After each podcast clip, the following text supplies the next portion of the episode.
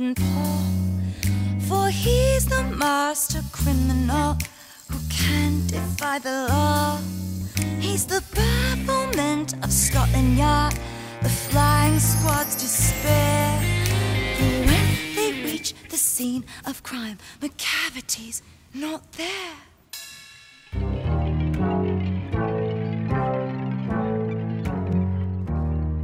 Bonjour à tous et bienvenue dans le Lemon Adaptation Club, le podcast consacré aux adaptations en tout genre. Je suis ravie de vous retrouver pour ce premier cycle du podcast pour cette année 2020 qui va être consacré à trois musicals dont le passage sur le grand écran a été parfois un peu compliqué, ça c'est le moins que l'on puisse dire. Donc on va parler de Mamma Mia, des Misérables, mais aujourd'hui le sujet qui nous intéresse, c'est un film euh, ultra cursed, faut bien le dire. C'est Cats, euh, signé Tom Hooper, d'après le musical d'Andrew Lloyd Webber, d'après les poèmes de T.S. Eliot paris en 1939. Bref, c'est un vaste sujet et j'ai avec moi trois personnes pour en parler aujourd'hui. Tout d'abord, j'ai Johanna. Bonsoir. Alors, Johanna, donc tu es étudiante en cinéma et en médias et tu es Oui. une grande fan de musicals. Exactement. Et merci beaucoup d'être euh, Merci. avec nous euh, ce soir. Également avec nous, on a Florian. Coucou Florian. Océane. Voilà, donc Florian que vous aviez déjà pu entendre dire hack hack hack dans le podcast sur euh, Mars Attacks. C'est thématique, je suis dans les onomatopées. Exactement, c'est ça, c'est une très belle thématique. On te retrouve entre autres sur les écrans terribles et sur Rokirama, c'est bien ça? C'est bien ça. Et avec nous, eh ben, on, a, on a la légende, on a l'atelière du, du podcast. voilà, Hall of Famer. exactement.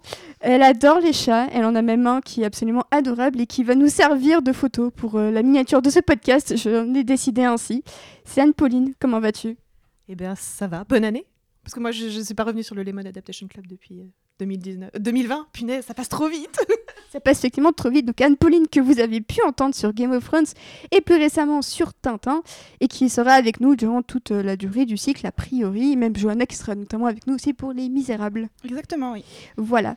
Donc en votre compagnie, on va revenir tout d'abord sur le musical d'Andrew Lloyd Webber. Évidemment aussi sur un peu euh, les poèmes qui ont adapté, qui ont, qui ont donné lieu au musical.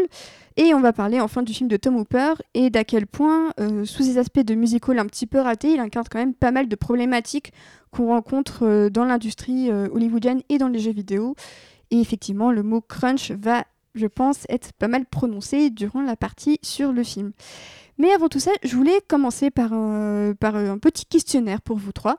Comment s'est faite votre découverte des musicals? Et deuxième question, quel est votre musical préféré? Alors moi, ma découverte des musicals, il me semble que c'était quand j'étais toute petite, c'était à l'école primaire. Quand on revenait de l'école, il y avait cette série euh, espagnole qui s'appelait Un, deux, stress. ouais.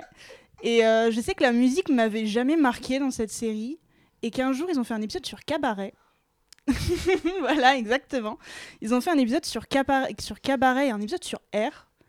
Et ça m'avait fasciné, euh, cette espèce de medley qu'ils avaient fait euh, sur Cabaret. Et du coup, euh, je devais, j'étais encore à la je je devais être en CM1 ou CM2. Et j'étais allée à la bibliothèque pour aller chercher Cabaret en DVD. Et ça m'avait fasciné. Et du coup, après, voilà, enchaînement, j'en ai vu d'autres comme ça. Après, ma... Après, oui, il y a eu la série Glee, tout ça, qui faisait que ça m'en faisait découvrir encore d'autres. Ça a été un enchaînement. Et mon musical préféré, euh, je crois que ça a aussi entre deux qui sont qui ont rien à voir l'un avec l'autre. C'est Funny Girl avec Barbara Streisand que j'ai toujours adoré. euh, je trouve que c'est un des rôles féminins les plus forts en théâtre euh, américain. Et Rent. Oui, et Rent euh, qui se situe dans les années, enfin qui a été fait dans les années 90, mais qui euh, qui parle de euh, la séropositivité, euh, de, de l'homosexualité à New York euh, dans les années 80. Et voilà, c'était deux comédies musicales qui m'ont énormément, énormément marqué. Et Florian, du coup? Alors, euh, un antagoniste se pointe donc dans ce podcast en fait, puisque moi je suis pas euh, enfin, je suis pas, en, enfin, je suis pas un immense fan de, comédie musicale. Je suis juste un appréciateur du genre. Euh, donc c'est, euh, c'est vrai que moi j'ai, euh, j'ai pas, enfin, j'ai, pas été euh, naturellement vers les, vers les comédies musicales euh, comme ça. Euh, maintenant, ça, c'est vrai que ça me revient. Euh, j'avais très très peu de, CD dans la, collection de mes parents avant que je comm- commence à en collectionner. Et du coup, j'ai découvert, bon, il y avait Starmania à la radio, et j'ai découvert la version anglaise qui était Tycoon. Donc, il n'avait pas le, la- il n'avait pas le CD Starmania, mais il avait le CD de Tycoon. Et j'ai- j'aime beaucoup, par exemple, la, version du Monde des Stones de Cindy Lauper. Et donc, ça, c'était ma première, enfin, c'était un peu ma première contact avec le monde des comédies musicales. Mais après, les comédies musicales en film, c'était pas quelque chose, quand j'étais même petit ou adolescent, vers lequel j'allais. Et du coup, euh, c'est vrai que les, euh, là, en réfléchissant aux, comédies musicales ou euh, vraiment aux, aux- enfin, aux médias, séries et films qui utilisaient les comédies musicales, c'est vrai que j'ai j'ai tendance à plus apprécier ceux qui sont vraiment comédiques et ceux, ceux qui utilisent vraiment le médium pour, on va dire, soit le pasticher, soit carrément le parodier.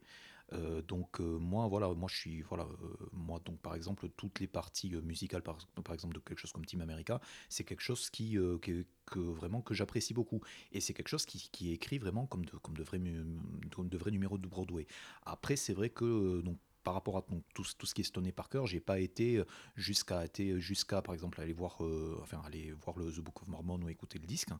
Euh, et donc euh, voilà, donc j'ai découvert vraiment ça euh, vraiment euh, au fil du temps. Et c'est vrai que là, en réfléchissant euh, dans, sur les dernières années, donc elle citait Glee tout à l'heure, moi carrément ce qui m'a beaucoup plu, euh, qui utilisait vraiment le genre de la comédie musicale, c'était Galavant. Galavant Ah, qui est c'était génial. alors, Galavant, qui est une comédie annulée, qui est, euh, à ma connaissance, toujours inédite en France de ABC, euh, qui était une, euh, plus ou moins une, une comédie musicale euh, avec des chansons écrites par Alan Menken sur les deux, sur les deux saisons, et euh, qui avait un, cast absolument hallucinant, et donc qui était en espèce de, euh, de comédie médiévale déjantée, qui était, voilà, avec donc, voilà, des, des princes, des rois, des, princesses, etc. C'est un peu compliqué à expliquer, mais les chansons étaient absolument géniales, quoi. Et donc ça, je pense que ça, ça doit faire partie de mes musicals préférés. Ouais. Et juste à la Menken, bah, c'est le, le compositeur de beaucoup de, de films Disney, notamment des années 90, notamment Aladdin, La Belle et la Bête, La Petite Sirène. Vraiment, Galavant, je, recommande vivement, effectivement. C'est euh, une recommandation avant l'heure, mais c'est vrai que c'est vraiment très très bien. Et du coup, toi, Anne-Pauline, à toi de, nous dire tes, tes, tes- tes découvertes et tes coups de cœur. Alors, euh, en fait, j'ai toujours aimé quand ça chantait.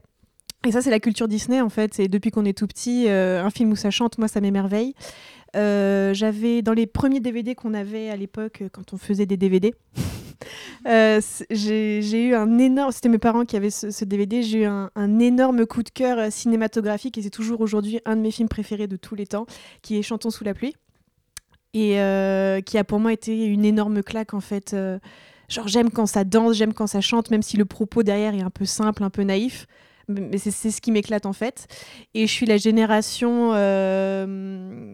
comédie musicale à la française, donc tout ce qui est Roméo et Juliette, euh, Notre-Dame de Paris, Les Dix Commandements, tout ça, c'est dans mon sang. Euh, Pascal Obispo, si tu m'entends, euh, Dix Commandements, c'était de la bombe, tu vois. Mais, euh, mais, mais voilà, donc c'était vraiment les comédies musicales à la française, et c'est par cette petite porte-là que, que je suis rentrée après, quand j'ai découvert, ah bon, mais ils en font aussi aux États-Unis. Et euh, du coup, c'est, euh, ça a commencé par tous les, toutes les comédies musicales euh, très classiques, très connues. donc, c'était Funny Girls, Kinky Boots, Wicked, enfin vraiment tous les trucs un peu vraiment très classiques, le fantôme de l'opéra, tout ça. C'était très compliqué à l'époque, donc tout début des années 2000, euh, d'aller vers ce genre de, musique. On n'avait pas toutes les- tous les streamers de musique, etc. Il fallait aller sur le dark web. Euh, aller sur une, une, une plateforme de téléchargement euh, sponsorisée par un âne, que je ne citerai pas. Mais à l'époque, il fallait euh, trois semaines et demie pour avoir un CD du fantôme de l'opéra. Mais voilà, c'est comme ça que euh, j'ai un peu découvert ça. Je suis vraiment replongée corps et âme dedans. allez, on va dire les dix, les dix dernières années vraiment où je, téléchargeais les musiques et je lisais tout le musical sur Wikipédia, faute de pouvoir aller les voir euh, en vrai. Donc, euh, mais après, depuis, euh, je suis allée à New York, à Londres, et dès que je peux, je fais des musicals parce que c'est la vie. Quoi. Et mon préféré, bah, ça change tout le temps. C'est un peu comme demander quel est ton enfant préféré, mais genre, ça veut dire que je fais des enfants tous les mois. Je peux dire mes, mes, mes derniers coups de cœur. Enfin, c'est Hamilton, pour moi, qui a révolutionné le genre du musical très récemment. Et, et mes deux derniers coups de cœur en date, c'est Dear Evan Hansen et, et Hadestown, que je recommande très chaudement aussi, pour ceux qui connaissent pas, mais c'est... Voilà. Très bien, ben, merci beaucoup à vous pour ces petits témoignages. Et du coup, on va rentrer dans le, dans le vif du sujet avec moult ronronnements et fourrure en CGI. Euh, du coup, Kat, euh, est-ce que vous connaissiez un petit peu euh, l'histoire avant que, que tout simplement ce, soit adapté par Tom Hooper? Je sais, Johanna, tu m'as dit tout à l'heure que tu ne savais pas du tout qu'il y aurait un film qui allait arriver avant, avant que la bande-annonce n'arrive au Comic-Con et provoque l'effroi d'absolument tout le monde. Exactement. Alors, je me souviens par exemple que Les Misérables, ça avait été hyper suivi. On savait quasiment tout du tournage. J'avais suivi le casting. J'étais, ah, ils ont pris tel acteur, tel acteur. 4, ça m'est complètement passé au-dessus. J'ai l'impression que limite, ils ont fait ça un peu dans une cave, genre euh, on n'était pas trop au courant. Et la bande-annonce arrive. Et alors, déjà, euh, je m'attendais pas à ce qu'on fasse un film de Cats. C'était vraiment pas le premier auquel je pensais. Je sais que ça fait des, années qu'ils nous disent on va faire Wicked, on va faire Wicked, on va faire Wicked. Du coup, je me suis dit bon, peut-être que ça, ça popera un jour, mais Cats, non, pas du tout. Alors en plus de voir euh, le casting, euh, le casting un peu fou qu'il y, avait, et euh, bah, à quoi ça ressemblait, parce que la bande-annonce était quand même assez explicite, parce que au début j'étais un peu, bon peut-être c'est qu'une bande-annonce, on va voir, mais non. Clairement, la bande-annonce était montrait très bien ce qu'allait être le film pour le coup. Mais euh, ouais, je m'y attendais pas. En plus, je trouve que dès la bande-annonce, on voit qu'il y a des petites choses qui vont changer par rapport à la, par rapport à la pièce. Moi, la pièce, c'était pas forcément ma pièce préférée non plus. C'est toujours été euh, un peu. Euh, un peu, un peu étrange cette pièce qui avait réussi à être à l'affiche pendant autant de temps. Je me suis toujours dit c'était un peu bon, c'est kid friendly, c'est tout ça aussi. Mais j'avoue que j'ai été hyper surprise. Après, en voyant que c'était Tom Hooper en plus, euh, qui avait déjà fait Les Misérables. Je, déteste pas Les Misérables, mais euh, c'était. Euh, enfin, en fait, je vois pas personne d'autre pour, pour le faire maintenant, mais ouais, j'étais un peu inquiète. Et je crois que j'avais raison, en fait. du coup, ouais, Florian, toi, c'était quoi ton, ton, ton, ressenti initial en apprenant qu'un film 4 allait exister? Alors moi, pour enfin, moi c'était un tout petit peu pire parce que je, je ne connais malheureusement, enfin je connaissais vraiment pas la, la pièce originale. Donc c'était vraiment, euh, voilà, moi je suis cinéphile, donc je vois vraiment, j'essaie vraiment de voir, enfin de, de, de, voir les films, euh, voilà, en tant que film. Ce qui est un tout petit peu mon, mon, défaut principal. C'était pareil avec, euh, c'était pareil bon avec d'autres choses. Game of Thrones par exemple, j'ai jamais eu le réflexe de par exemple lire ou rattraper les, les livres. Donc je, je, je, enfin je jugeais la série télé comme série télé. Euh, c'est pas forcément par des intérêts, c'est aussi par pur manque de temps, flemmardise, de call it what you want, mais c'est un truc où euh, je ne connaissais pas le matériel d'origine en fait, à part Memories que j'entendais euh, ça et là dans ma tendre enfance sur Sheriff M, tout ce genre de trucs. Mais c'est des trucs, c'est vraiment, enfin, voilà, c'était des choses où je j'avais un intérêt euh, passant. Mais c'est pour le coup, c'est Tom Hooper qui m'a qui m'a dit ah c'est le c'est le mec qui a fait surtout The King's Speech en fait plus que Les Misérables. Et je me suis dit et, personnellement je continue à beaucoup aimer The, King's Speech donc je me suis dit pourquoi pas. Et ensuite la bande annonce est arrivée donc avec le tollé de critiques qui, qui est arrivé et je me suis dit euh, c'est clair que ça risque très très très fort d'être un plantage, mais ça risque d'être un plantage intéressant parce que c'est euh, euh, apparemment, enfin, le Tom Hooper, c'est le genre de réalisateur qui, voilà, lorsqu'il va dans un truc, il y va à fond.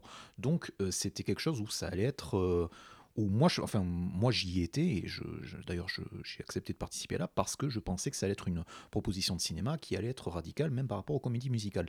Et donc, euh, soit ça passait, et ça passait super bien, soit ça cassait, et ça cassait très très fort. Donc, euh, moi, c'est vraiment ce qui m'a attiré vers le film. Et du coup, toi, Anne-Pauline, c'était quoi ta réaction? Je sais que tu as, vu la pièce, donc tu vas pouvoir nous en parler, mais toi, comment tu as réagi quand tu as appris qu'il y aurait un film sur, sur des chats? Bah, euh, je, suis un petit peu du coup euh, toute l'actu relative à Broadway. Euh, quand tu suis des fans cons, des trucs comme ça, tu vois le truc popper et, euh, quand tu vois que. Alors, moi, je vais peut-être me faire lyncher par la, la, bogosphère cinéma, mais j'ai beaucoup aimé Les Misérables, mais pour des raisons dont je reviendrai dans le podcast quand on fera ce numéro. Mais, et donc, du coup, j'étais assez curieuse quand je vois. En fait, au début, c'était passé par une annonce assez mystérieuse. Tom Hopper va réaliser un nouveau film adapté d'un musical et beaucoup de monde, comme tu disais, Johanna, pensait que c'était Wicked. Parce que c'est quelque chose qu'on attend, qui est dans les tiroirs depuis euh, Belle Lurette. Et, euh, et, chose euh, paradoxalement drôle, où Wicked aurait dû sortir à cette même période. Donc, donc on s'était tous dit, comme comme des premiers nés, ouais, ça va être week-end, enfin, on va avoir nos sorcières et tout. Et pas du tout, c'était les chats. Ils ont, en fait, ils ont retardé vachement l'annonce, l'annonce féline, tu vois, parce qu'en en fait, c'est un c'est un, musical qui, qui, déchire tellement la critique, c'est-à-dire que elle a remporté des, elle a remporté des prix qui euh, en face de pièces comme euh, Little Monster Shop, je crois que c'est ça le, titre. Enfin, elles étaient à cette même époque en compétition toutes les deux et elles n'ont strictement rien à voir autant sur la qualité, euh, enfin dans la qualité du, du, du book en fait. Euh, et, donc du coup, euh, que ce soit dans les critiques, enfin que ce soit dans les gens qui étaient très fans euh, des musicals ou des gens qui sont très cinéphiles, hein, finalement, sur la proposition de Tom Hopper, on, on a commencé à mettre les, les fers en arrière, genre, oulala, mais où il va avec ce projet? Et parce que clairement, la pièce est super bizarre. C'est-à-dire que, enfin, la proposition, enfin moi je l'ai vue en 2005 2005 Non, 2015, pardon. 2015, quand ils sont venus en France. Quand ils, ah ouais, quand ils l'ont fait à Mogador, tout à fait. Et, euh, et du coup, je m'étais dit, bah, c'est une bonne occasion. Enfin, de toute façon, ça m'aurait fait chier de dépenser 100 pounds pour voir ça, donc allons le voir à Paris. C'est pas, pas grave si c'est en français, parce que c'était en français, mais c'était plutôt bien traduit. C'est pas ça qui m'a gêné le plus dans la pièce. Euh, c'est quelque chose qui est à l'image du film complètement incohérent, mais je pense qu'on en reviendra plus tard quand on, quand on discutera. C'est quelque chose que tu peux que j'arrivais pas à imaginer, à projeter en film en fait. Déjà en, pièce de théâtre, ça tient, mais sur, euh, sur, une, sur une, une, une, corderette, tu vois, dans, dans, sa cohérence, dans son enchaînement. C'est-à-dire que même en tant euh, que musical, c'est pas forcément le plus réussi. T'as pas, de, pas de décor pratiquement. Vraiment, t'en as quasiment pas, à part deux, trois poubelles sur la scène. Mais vraiment, littéralement, c'est ça. Et, euh, et, et c'est pas que ce soit un problème, parce que pour Hamilton ou pour Les Misérables, t'as quasi pas de décor non plus. Mais là, pour le coup, c'est hyper pauvre. C'est un enchaînement de, scènes, comme dans le film, qui n'a euh, pas de queue, pas de tête. C'est le cas de le dire, c'est très félin comme métaphore.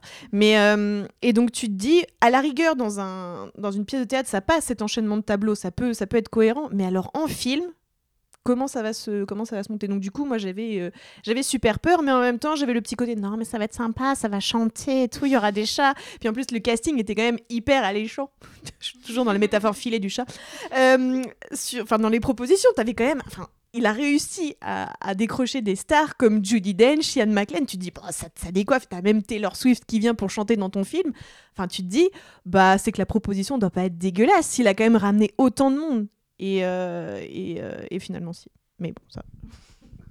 Et du coup, est-ce que même avant la, la, comédie musicale, vous, vous saviez que c'était adapté d'un recueil de poèmes ou pas du tout? Je voulais juste rajouter, je suis aussi venu pour Jason Derulo.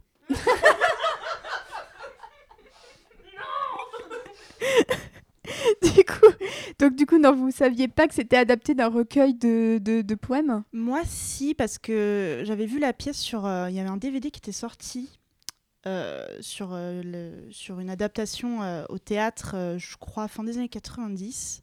Et à l'époque, on faisait des super bonus sur les DVD. Et du coup, je regardais les bonus sur les DVD et il y avait plein de choses en fait. J'avais appris plein de choses comme ça. Et que, ouais, c'était l'adaptation. En fait, c'est pour ça qu'il y a c'est un enchaînement. C'est parce que c'est juste des poèmes et que Andrew, Andrew, Lloyd Webber voulait pas qu'on rajoute du texte. Il voulait vraiment que ce soit juste les poèmes. Et en fait, euh, quand, euh, quand ils ont commencé à, faire, euh, à faire la comédie musicale, tout le monde a dit, genre, je crois que c'est le metteur en scène qui disait, alors Andrew Lloyd Webber, il vient pas me voir quand il a des super idées, mais quand il a des idées de merde comme ça, c'est moi qui viens voir. moi, il y en a qui ont eu Evita, Jésus-Christ Superstar. Non, moi j'ai Petit Chat. Et comment Et du coup, euh, il était un peu, euh, ouais, je suis pas très chaud. Et en fait, il avait rencontré la veuve de T.S. Eliot, qui, euh, qui en fait était hyper enthousiaste à cette idée qui avait dit qu'Andrew Lloyd Webber avait euh, complètement réussi à retranscrire euh, tout ce que son mari avait essayé d'écrire dans ce, dans ce recueil, et qui avait même retrouvé chez elle des, des, poèmes un peu euh, par-ci, par-là, qui en fait étaient un peu des pages perdues, qui n'avaient pas été publiées, dont la page sur Grisabella, qui est et qui en fait c'est ça qui a convaincu le- les metteurs en scène, les producteurs, les producteurs, c'était Cameron McIntosh, donc Les Misérables, tout ça, à faire euh, vraiment euh, ce. En fait, Isabella, ils l'ont utilisé comme fil conducteur. Pour eux, c'était le fil conducteur de, de la pièce. Du coup, voilà. Je crois que tu veux dire quelque chose, Anne-Pauline? Je me souviens plus ce que tu m'as demandé. je suis perdue royaume des chats. Si on savait Si, que. C'était adapté d'un recueil de poèmes. Excuse-moi, je me concentre. Euh, non, je savais pas. Je l'ai appris euh, vraiment euh, le jour J. En fait, le truc, c'est que je suis allée voir la, pièce par pur intérêt parce que quand tu es fan de musical, tu vois, il y a quand même une charte pour à l'intérieur du fandom. Ah non, mais tu peux pas être fan de musical si t'as pas vu les classiques, tu vois. Donc je me, je me suis dit, il faut que je, il faut que je par parfait, ce- je sais pas comment on dit, parfait, parfait. Bref, il faut que je perfectionne. Merci. Juste deux secondes. Il y a donc en fait il y a une to-do list en fait de musicals en fait à rattraper si tu veux te considérer Ah fan. non, mais c'est comme tu sais, mais euh, le, le fandom des musicals, c'est comme le, la blogosphère ciné. Hein, c'est si t'as pas vu euh, le parrain, euh, Taxi Driver, t'es pas un vrai cinéphile, tu vois. C'est pareil. Donc voilà, donc il fait, ça faisait partie des trucs à voir. Et donc que quand j'ai vu qu'il venait à Paris, je me suis dit c'est la bonne occasion pour y aller. Donc j'y vais. Et euh, et donc euh, j'avais regardé vite fait sur la page Wikipédia avant. Je voulais vraiment y aller en mode. euh, tu vois, quand même un petit peu au dernier moment, je, me renseigne un minimum, tu vois. Et c'est là que j'ai vu que c'était des poèmes. Donc, euh, j'ai vraiment découvert ça au dernier moment et, euh, et après quand tu vois la pièce tu dis ouais ça m'étonne pas finalement euh, tu sais c'est comme si tu t'amusais à adapter les fleurs du mal tu vois c'est euh, un peu bizarre Euh, Franchement, c'est une grave une bonne idée d'adapter les fleurs du mal. J'imagine un, un mec aux cheveux noirs sur scène à chanter son spleen pendant deux heures. Ce serait trop bien. Euh, et donc, du coup, effectivement, donc, je vois que le En même musical... temps c'est le concept pour Da- Damien 16 ça marche comme ça. Oui, c'est vrai. Beau, c'est beau. Placebo. Donc effectivement, bah, je vois qu'en fait le, le musical, euh, vous n'êtes pas super fan non plus en fait. Et effectivement, vous incarnez bien la fracture qu'il y a dans le milieu des, des. Effectivement, c'est une pièce. Tu le disais tout à l'heure, Johanna, ça fait 30 ans que, que ça tourne. Et c'est assez hallucinant. Mm, exactement. Mais c'est, de toute façon, Andrew Lloyd, Andrew Lloyd il a toujours eu, euh, il a, il a toujours eu un peu euh, des idées saugrenues quand il s'agissait de faire des, comédies musicales. C'était à une époque où on faisait euh, beaucoup de comédies, My Fair Lady, euh, Chantons sous la pluie. C'était beaucoup, euh, enfin, c'était avec des grands costumes. ça, tournait un peu souvent dans les mêmes milieux. Et Andrew Lloyd Webber, il arrive, il dit bon ben moi je vais faire une comédie musicale sur la dictature argentine. Je vais en faire une sur Jésus et une sur des chats. Donc du coup, euh, il- voilà, il a toujours eu un peu des. Et alors après, parce que le, le succès de Cats, euh, il y a eu euh, cet incroyable euh, musical qui s'appelait Starlight, Starlight Express, je crois, un truc comme ça, qui en fait, c'est comme Cats mais avec des trains. voilà. et Mon c'est et c'est les états d'âme de train pendant deux heures. Voilà, exactement. Et du coup, il a, enfin voilà, il a toujours, il, a, il a toujours eu des idées un peu bizarres, mais qui marchaient. Voilà, et le public, enfin moi, je suis, le 4, c'est vrai que sur scène, c'est assez, euh, enfin, faut rentrer dans le théâtre en se disant, je suis au théâtre, je vais pas voir un truc réel, je vais pas, et c'est peut-être aussi là quelle est la rupture avec le cinéma, c'est que le cinéma, on demande quand même un peu de réel en fait. Alors quand on rentre dans une, dans, une, dans une salle de théâtre, on fait déjà un peu la rupture avec le réel parce qu'on sait que ce ne sera pas reproduit. On ne peut pas sur une scène reproduire. euh, Du coup, voilà, moi je, moi, je suis assez- je suis pas fan de Cats, mais je la déteste pas cette comédie musicale. Je trouve qu'il y, a un- il y a un certain lyrisme qui est intéressant, qui est moi, enfin, moi j'ai moi, j'ai pas grandi avec des chats, mais depuis pas très longtemps, euh, j'en ai. Genre maintenant, je, je vois un peu, euh, enfin, les deux chats, j'ai envie de les appeler euh, Mango Jerry et Rumpel Teaser parce que c'est les mêmes. Et enfin voilà quoi, c'était c'est pas ma préférée, mais il y a des chansons qui sortent quand même Mm. que je trouve intéressantes, qu'il y a des numéros qui sont pas mal. Moi j'aime bien le numéro de Macavity par exemple, qui est hyper différent dans le film d'ailleurs, je pense qu'on va y revenir. Puis il y a Memory, qui est euh, la chanson euh, qu'on- qui est d'ailleurs la seule chanson je trouve qu'on peut extraire de la comédie musicale et en faire quand même un, un tube, une grande balade alors que les autres non pas du tout. Tu peux pas euh, chanter euh, out of context. euh, je suis, enfin le, le chat, le chat magique qui fait apparaître des trucs, alors que Memory ça marche. Du coup, puis je crois que c'était, ça avait aussi un peu participé au succès du musical, c'était que hum, Barbara Streisand avait repris Memory la même année où c'était sorti. Et quand Barbara Streisand reprenait une chanson à l'époque, on l'écoutait. du coup, euh, voilà, ça avait un peu participé. Maintenant, je déteste pas Cats, mais c'est vrai que voilà, ça a ce côté un peu bizarre euh, qui est un peu. Ouais. euh, Moi, je te, je te rejoins totalement. Je, je, je déteste pas Cats. En fait, il faut savoir que. euh, et, et je pense que j'ai j'ai appris à la détester avec le temps. Enfin, la pièce. hein, parce qu'en fait, c'est une expérience assez, assez bizarre où. On te, demande, une espèce de passivité totale pendant la pièce, même si en fait euh, c'est très bizarre, mais t'as les gens déguisés en chat qui surviennent dans le public pour aller sur la scène au début. C'est super chelou, c'est super anxiogène, des, gens déguisés en chat. Enfin, on a tous, enfin je sais pas si on a tous vu, mais il y a un épisode de Unbreakable Kimmy Schmidt euh, avec euh, sur euh, qui est consacré à Cats où tu vois les gens euh, déguisés en chat mais vraiment ils ont fait leur costume avec des trucs qu'ils ont trouvé dans la rue et qui surgissent dans le public pour aller sur la scène et il y a une espèce de passivité on demande en fait une espèce de passivité au, au spectateur qui m'a déplu en fait quand j'ai vu la pièce qui m'a dérangé et on te présente un enchaînement de, tableaux sans te mettre vraiment à contribution, j'ai l'impression de regarder un téléachat, tu vois, genre euh, voici le premier chat, voici le deuxième chat, voici le troisième chat, tu vois. Et c'est ça qui m'a un peu dérangé. Après, tu sens que Andrew Love Weber, il a fait ce, ce musical pour se faire plaisir. Et dans le book, il n'y a pas d'uniformité, c'est-à-dire que les chansons sont hyper différentes. Tu prends un, un book comme euh, Evita, parce que je pense qu'il y a l'actrice qui a fait Evita qui était euh, Grisabella dans, dans Cats. ouais, Ellen Page. Ouais, c'est ça. Tu, tu prends un truc comme Evita, il y a une sonorité que tu reconnais dans tout le book. Enfin, c'est, enfin, toutes les musiques sont un peu teintées euh, latines, tu vois. Euh, pareil, tu reprends un truc plus récent comme Hamilton, c'est du hip-hop pendant tout le truc. Là, euh, Cats, et c'est encore plus marqué dans le film parce qu'ils ont fait des remixes de sons. T'as des trucs, t'as du jazz, t'as de la pop, t'as du hip-hop. Enfin, c'est, ça n'a aucun sens. Du coup, t'arrives pas à rentrer totalement. Et puis t'as ce grand numéro Memory au milieu qui est un- une, une envolée lyrique et qui est la seule chanson qui parle pas de chat. Donc c'est pour ça que tu peux la sortir de la pièce Mm. parce que du coup, tu peux la chanter en étant un être humain, tu vois. Parce que si tu te mets à chanter sur les r- bords, euh, les quais de la SNCF, euh, I'm the way road cat, tu vois, c'est bizarre, tu vois.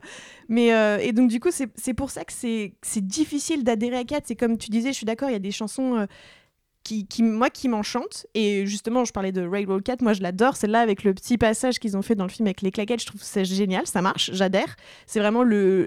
Et c'est une chanson très Broadway, à l'ancienne, tu vois. Et c'est ça que j'aime bien. Mais sinon, euh, c'est vrai que ce côté complètement décousu, euh, ça me ça me parle pas, mais paradoxalement, elle a marché. C'est-à-dire que depuis qu'elle est euh, en scène, alors c'est un musical qui vient de Londres, donc West End à la base, et qui est parti aux États-Unis. C'est assez rare. Et, dans ce sens-là, en fait, les Américains l'ont un peu changé d'ailleurs quand elle est passée à Broadway. Ils l'ont un peu plus édulcorée, tu vois, l'américaine. Mais euh, et, c'est une pièce, il faut savoir, qui a quand même engrangé depuis qu'elle est à l'affiche plus de 3 milliards de dollars en, en vente de tickets, ce qui est énorme. Enfin, c'est tu, tu vois, tu vois pas un musical qui fait un truc comme ça aujourd'hui. Enfin, même si, euh, en fait, aujourd'hui, la qualité se résume à l'exclusivité sur euh, les musicals. Et tu l'as vu euh, sur euh, Dear Evan Hansen ou Hamilton très récemment, c'est que tu fais un théâtre qui le fait pendant deux ans et demi et tu vends tes tickets à 200 livres, enfin à 200 dollars pièce. Et c'est ça qui marche, c'est ça qui rend les gens fous parce que tu peux pas aller voir ta pièce. Alors que Cats, c'est un truc qui s'est exporté mondialement, qui s'est été traduit dans plus de 25 langues, etc. Et en plus, c'est un musical qui, si tu vas aux États-Unis ou en Angleterre, mais que tu parles pas anglais, tu peux la comprendre. Il n'y a pas d'enjeu euh, de langue en fait derrière. C'est pas grave si tu comprends pas un mec. Tu sais, tu comprends le, le, le chat, il arrive sur scène avec un chapeau et il, il sort des trucs de son chapeau. Tu comprends que c'est un chat magicien. tu vois un mec qui arrive avec un sifflet et un képi euh, SNCF, tu te dis bah lui c'est le chat du train, tu vois. tu vois, c'est ça qui est bien, c'est que en fait Cats, elle te elle te donne la proposition qu'elle fait dès le départ. Oui, ça va être un musical avec des chats. Tu t'attendais à quoi? Et c'est ça. Et donc, du coup, je pense que c'est ça qui marche aussi. C'est-à-dire que quand tu vas à Broadway ou à West End, tu te dis merde, je parle pas anglais. Qu'est-ce que je peux aller voir? Parce qu'il y a quand même pas mal de dialogues. Les Misérables, si tu bites pas un mot d'anglais, c'est un cauchemar. Même si tu connais l'histoire de Victor Hugo, bon, euh, voilà quoi. Alors que Cats, tu connais pas l'anglais, mais tu passes un bon moment, je pense. Et donc, c'est pour ça que ça marche aussi bien et que ça a été aussi populaire. Bah, une des choses pour le coup, euh, vite fait, mais en fait, bizarrement, c'est le, le- le- le mix de plusieurs genres de musique qui, moi, m'a intéressé dans Cats. Je trouvais ça vachement cool que chaque chat ait euh, sa propre musicalité et tout ça. Je trouvais que c'était un super concept. dans le film Euh, bah, dans Dans les le- deux. Dans les deux, ouais. Genre quand euh, Jason Derulo il débarque et qu'il te fait son, son, son petit numéro. Je trouvais ça vachement cool. Ça change un peu de la tonalité, mais je trouve que la, chanson de son personnage est vachement cool. Enfin, c'est une de mes préférées en tout cas. Je suis pas trop fan du remix qu'ils ont fait dans le film par rapport à, à la version euh, théâtrale. Mais justement, moi j'aime bien l'idée que chaque chat, bah, en fait, il vient un petit peu d'un coin différent de Londres où il y a des sonorités différentes et je trouve ça plutôt bien foutu. Bah, je trouve que ça, c'est ce qui fait la rupture, qui voit, qu'on voit que chaque, euh, chaque morceau, c'est un poème. Et que chaque morceau euh, correspond à un chat en particulier, que chaque chat a son thème, plus ou moins. Et, mais ça, on lui a reproché euh, à Andrew Lloyd Webber de trop mélanger de genres, de pas être assez euh, carré. On lui, on lui a beaucoup reproché de faire de la pop. Et encore maintenant, alors qu'il a quand même fait ses armes dans, dans le monde du, du musical, j'ai vu il y a, il y, a, il y a quelques mois un article du New York Times euh, qui l'assassine. Ouais, on a lu le même, ouais. C'était Voilà, c'était qui- assez qui dingue. l'assassine, qui dit que bah il a, il a, enfin c'est pas un bon compositeur, c'est juste, euh, il sait faire un show, c'est tout. Et d'ailleurs, est-ce que vous. vous- Il y, a un- il y a un de ces shows que je voulais voir quand je vivais à Londres, mais finalement je suis partie avant de pouvoir le voir. C'était sa... son adaptation de School of Rock, d'après le film de Richard Linklater, euh, donc euh, Rock Alors- Academy en français. Et je sais pas du tout ce que ça vaut. Et en fait, j'ai très peur justement. D'habitude, la pop, ça me dérange pas. Mais j'ai très peur que justement. euh, il, ait, il ait pris le contre-pied et qu'il ait fait de Rock Academy une pop academy en fait et du coup j'ai toujours pas osé écouter les chansons ni quoi que ce soit parce que j'ai très peur qu'il ait changé l'aspect vraiment rock du film pour en faire quelque chose d'assez pop euh, sur scène. Après, en ce moment, c'est vraiment la mode à Broadway de adapter des films en pièces. Ah oui, alors ça. euh, Pendant un moment, c'était euh, c'était l'inverse, mais aujourd'hui, c'est vraiment, euh, c'est vraiment l'inverse. Il y a eu euh, Heathers. euh, Il y a eu Shrek the Musical. Oui, exactement. Non, mais en plus, parfois, un numéro dessus un jour. parfois, parfois, parfois des, parfois des, des, des choses bien. Enfin, bon, parmi, parmi tous, mais moi, j'avais bien aimé Heathers. Euh, Il y avait eu, euh, il y a eu Mean Girls là, il y a pas très longtemps, et euh, comment, et entre autres, il y a eu Bodyguard, enfin, des trucs qui sont passés, qui sont, voilà. Et là, School of Rock. Alors moi, j'ai écouté un peu d'une oreille, et j'ai pas été, enfin, j'ai pas été trans, enfin, j'avais un peu un avis neutre. C'était pas euh, c'était pas quelque chose que j'attendais, c'était quelque chose qui sortait un peu de nulle part aussi. Euh, je trouvais que les chansons étaient sympas, mais c'est pas. euh, voilà, je les ai déjà oubliées. Mais il y, a- il y a quand même il y a quand même un petit quelque chose. C'est pas, c'est pas un raté. C'est pas un raté pour moi. Ok, bon, bah, ça, me, ça me rassure. Oui, Anne-Pauline. Non, c'était pour faire le Andrew Lloyd Defense Squad. Je pense que quand tu as une telle carrière, que tu fait de la qualité ou pas, hein, en fait, cette question, elle arrive que maintenant. Parce que jusqu'ici, professionnellement, il est reconnu par ses pairs, tu vois.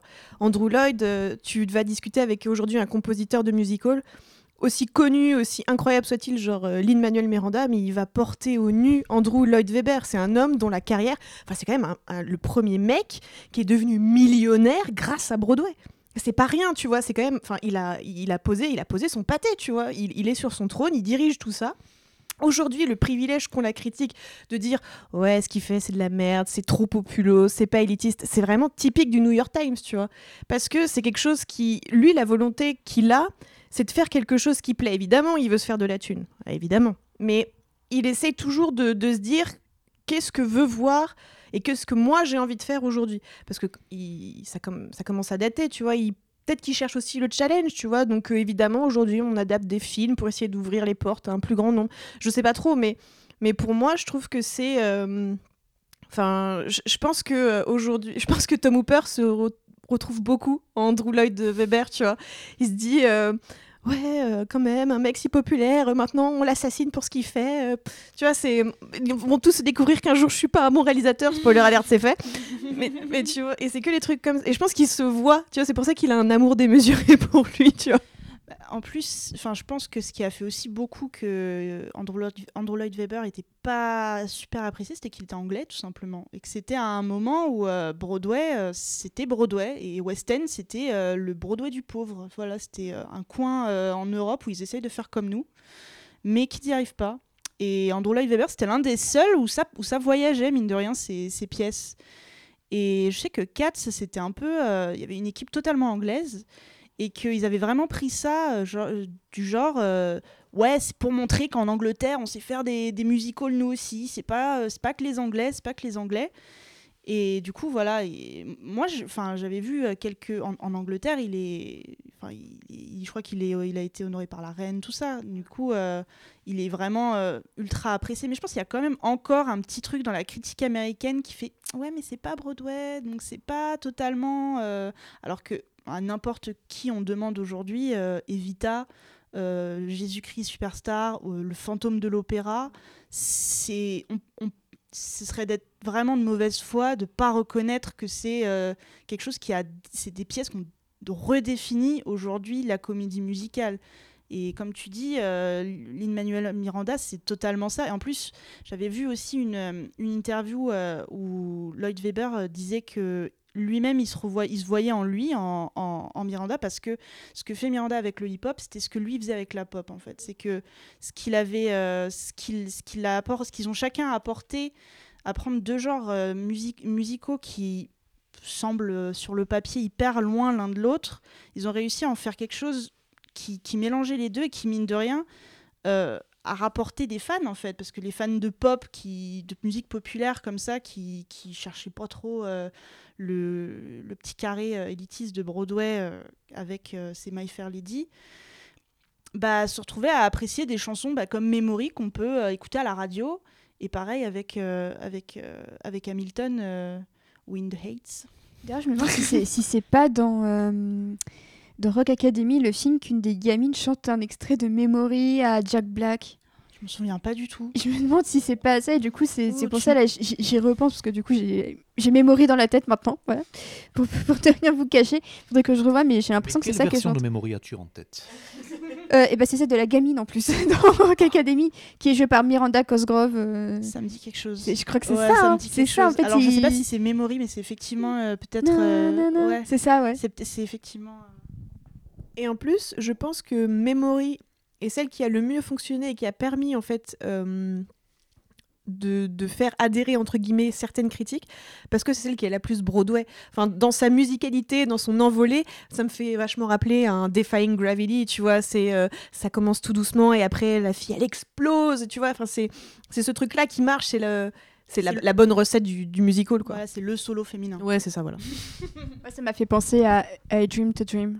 Voilà, franchement, voilà, et c'est pour ça, euh, petite transition euh, vers, euh, vers Tom Hooper, parce qu'effectivement, pour moi, le moment Memory, c'est vraiment le moment I Dream to Dream. Quoi. Je pense que Universal, ils, ils se sont dit, on va prendre Jennifer Hudson, elle va chanter comme Jaja, elle va avoir l'Oscar, ils vont nous refaire une Anna Hathaway. Je pense très sincèrement que c'était ça les plans. hein. Sachant que Jennifer Hudson avait déjà eu l'Oscar pour euh, Dreamgirls. Dreamgirls. Voilà, pour Dreamgirls où elle avait, où elle a eu.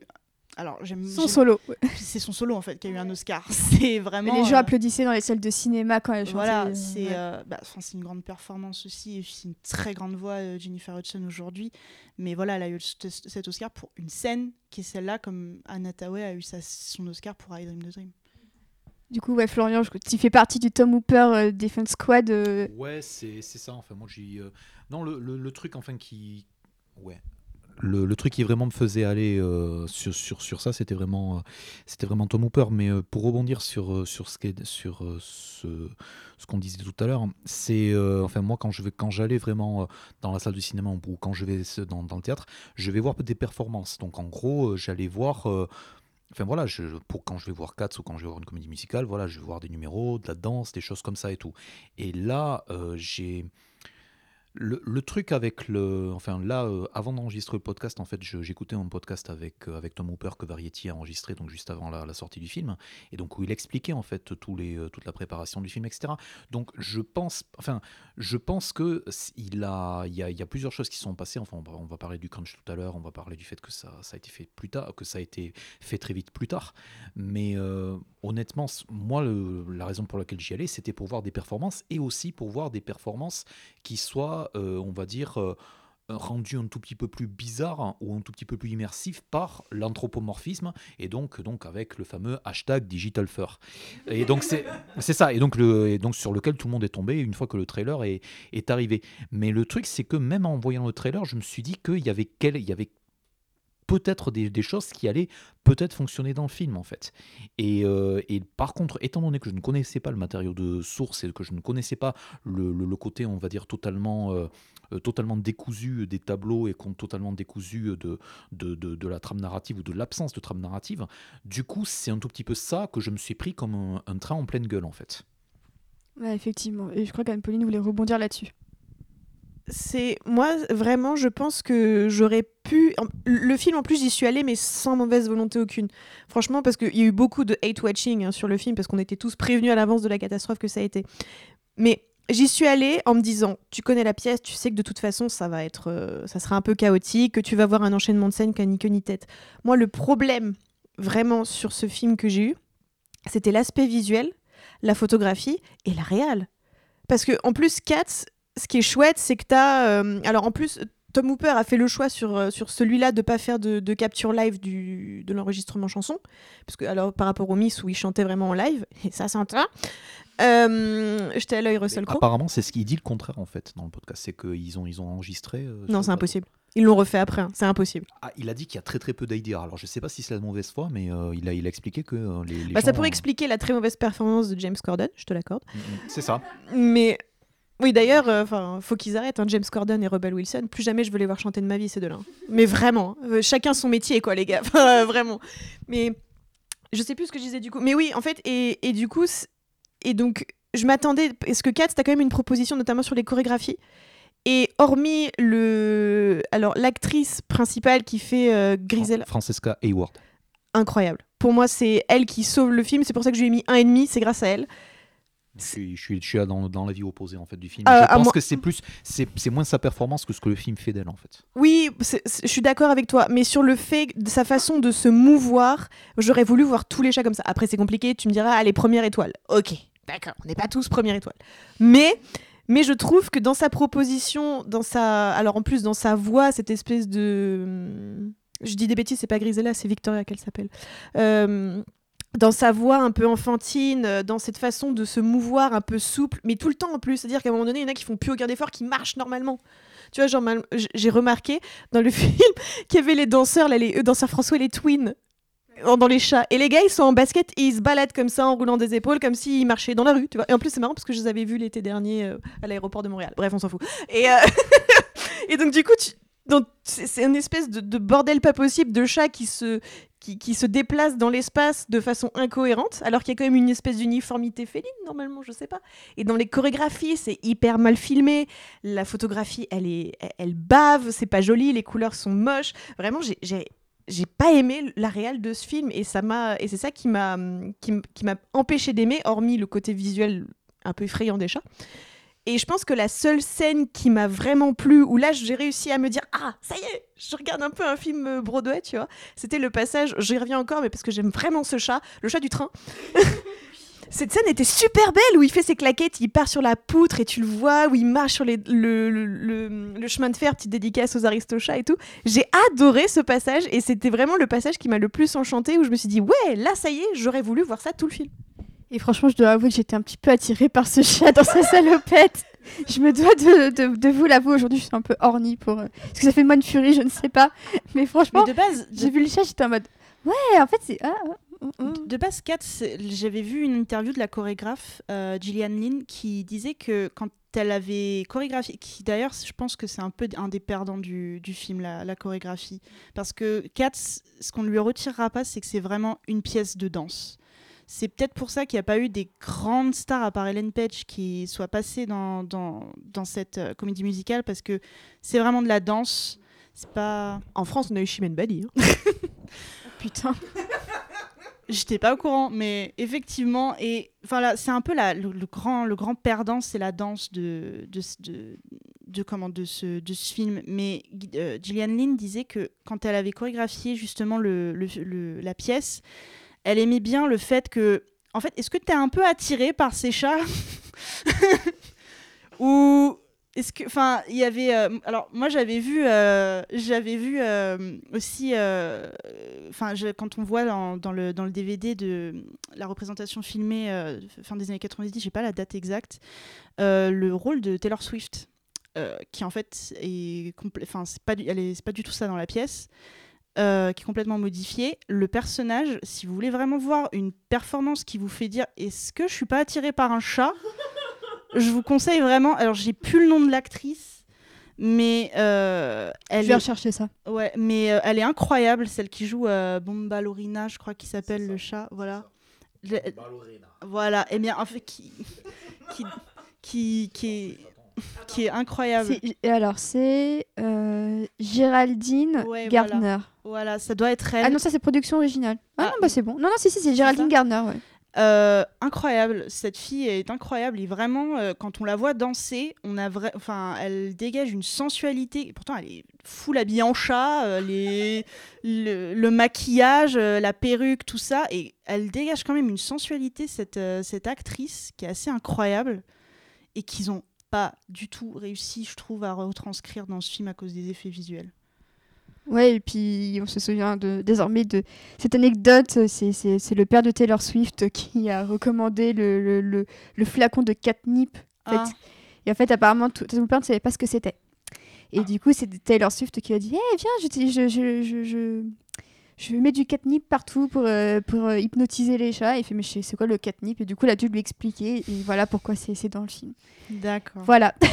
Mais parce que le rôle de Taylor Swift est pas du tout comme ça en fait à la Ouais. base. Euh, c'est un personnage. Alors je sais pas si vous voyez les deux les deux es- les deux chats qui bullient un peu Gri- Grisabella tout Oui. au long du film. En oui, fait, oui, oui. Bombalurina c'est l'un de ces deux chats quasiment et qui apparaît un peu dans, les dans les numéros comme ça qui est très présente dans le dans dans le musical. Et là elle est juste dans le numéro de Macavity. Et en plus le numéro de Macavity alors je sais pas si c'est moi qui ai mal compris mais je trouve qu'il est nous aide pas du tout sur la compréhension du personnage parce que on a l'impression que c'est un peu euh, sa copine à Macavity alors que pas du tout dans le dans la pièce c'est c'est un numéro où vraiment c'est déjà c'est un duo alors lui il chante pas du tout Macavity ne chante pas du tout dans la pièce et normalement c'est c'est euh, c'est un peu euh, c'est un peu le Sherkan de, de, de Cats, on Ah en bah, parle on, beaucoup. On reste dans le Elba cinématique Voilà. universe. Voilà, c'est vraiment. euh, on en parle beaucoup, mais on le voit très peu. Et moi, je- moi au départ, avec Idris Elba d'ailleurs, je me disais, mais peut-être que c'est quelque chose de. c'est pas mal ce qu'ils ont fait avec Idris Elba. On le voyait juste un petit peu dans l'ombre, euh, euh, on voyait juste les yeux verts. Je me dis, ah, peut-être qu'ils vont faire un méchant pas mal. Et alors, dans le numéro de Macavity, ça part complètement. Où on voit qu'il est en fourrure, mais est-ce qu'il est pas tout nu en fait Mais est-ce qu'il est pas en fourrure Moi, c'est le. Je, je sais que j'oublierai ce film, mais il y a un truc que je peux pas lui pardonner, hein, c'est d'avoir tué mon fantasme absolu sur Idris Elba. Je peux plus fantasmer sur Idris Mais Elba. C'est fini, fini, fini. Mais exactement. Il normalement, Macavity ne chante pas, donc c'était pas nécessaire de le faire chanter. Il chante pas dans ce numéro. Ce numéro, c'est un peu euh, est-ce qu'il est là? Qui c'est? Euh, C'est le grand méchant? Euh, D'ailleurs, Ma- Macavity me semble, alors dis-moi si je me trompe, mais il me semble qu'il ne kidnappe personne dans le film à part Old Deuteronomy. Ouais, ça a été, mais ça a été modifié. Ça a été ça, ouais. modifié, ça aussi, qui d'ailleurs, Old Deuteronomy est un mal dans la comédie musicale de base. Et il me semble qu'ils ont pris Judy Dench, parce que Judy Dench devait faire Cats, le musical, la toute première production à Broadway, et qu'elle s'est cassé la jambe, euh, ou le talon d'Achille, deux semaines avant. Et du coup, elle a pas pu faire Grisabella, et que c'est Helen Page qui est arrivée euh, en grande héroïne euh, pour euh, faire maintenant ce qui est un de ses rôles de sa vie, quand même. Et du coup, genre, j'ai j'ai bien aimé un peu le, le clin d'œil. Ah, bah, Judy Dench finalement sera dans Cats euh, un jour, mais ouais, enfin, c'était. euh, Puis en plus, Judy Dench, qui post, euh, post sortie du film, explique que son, son personnage est un chat trans.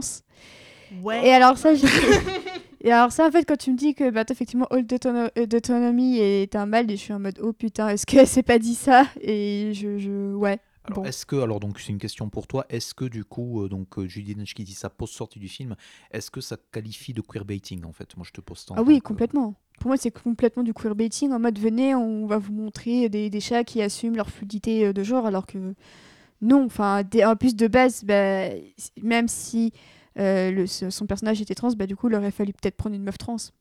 Enfin voilà, donc euh, de base, c'est du queerbaiting à, à- à tous les étages parce que ça remplit littéralement, ça coche aucune case en fait. Oui, ou est-ce que mamie est trop vieille Elle s'est trompée, elle voulait dire transformiste? C'est une très très bonne théorie. au point où on en est, hein, franchement. euh, mais euh, mais c'est vrai que euh, le, le film a été entaché de pas mal de polémiques, dont celle des, des effets visuels. J'ai- Oui. juste un petit truc Ouais. à dire en fait Ouais. sur le. Enfin, on parlait du. de- Enfin, on, par- on parle beaucoup voilà de, de, de, la chorégraphie, des thèmes, des chansons, des choses comme ça et tout. Mais il y, a, il y a quelque chose, une critique qui est souvent revenue sur Twitter, donc qui pendant enfin que, j'ai lu assez souvent, c'est que euh, peut-être Tom Hooper est peut-être trop classe pour euh, Cats. Et on va dire le, le problème. Alors moi, le truc, c'est que en tant que cinéphile, en fait, et je, l'avais dit sur Twitter, euh, genre comme une blague, mais je, je, je pensais ça vraiment à moitié en rentrant dans la salle. Je m'attendais euh, donc à Avatar réalisé par John Waters. Et en fait, John Waters, c'est... Non mais c'est ça. Et je m'attendais à ce que ça soit un, truc qui soit vraiment dans mauvais goût assumé.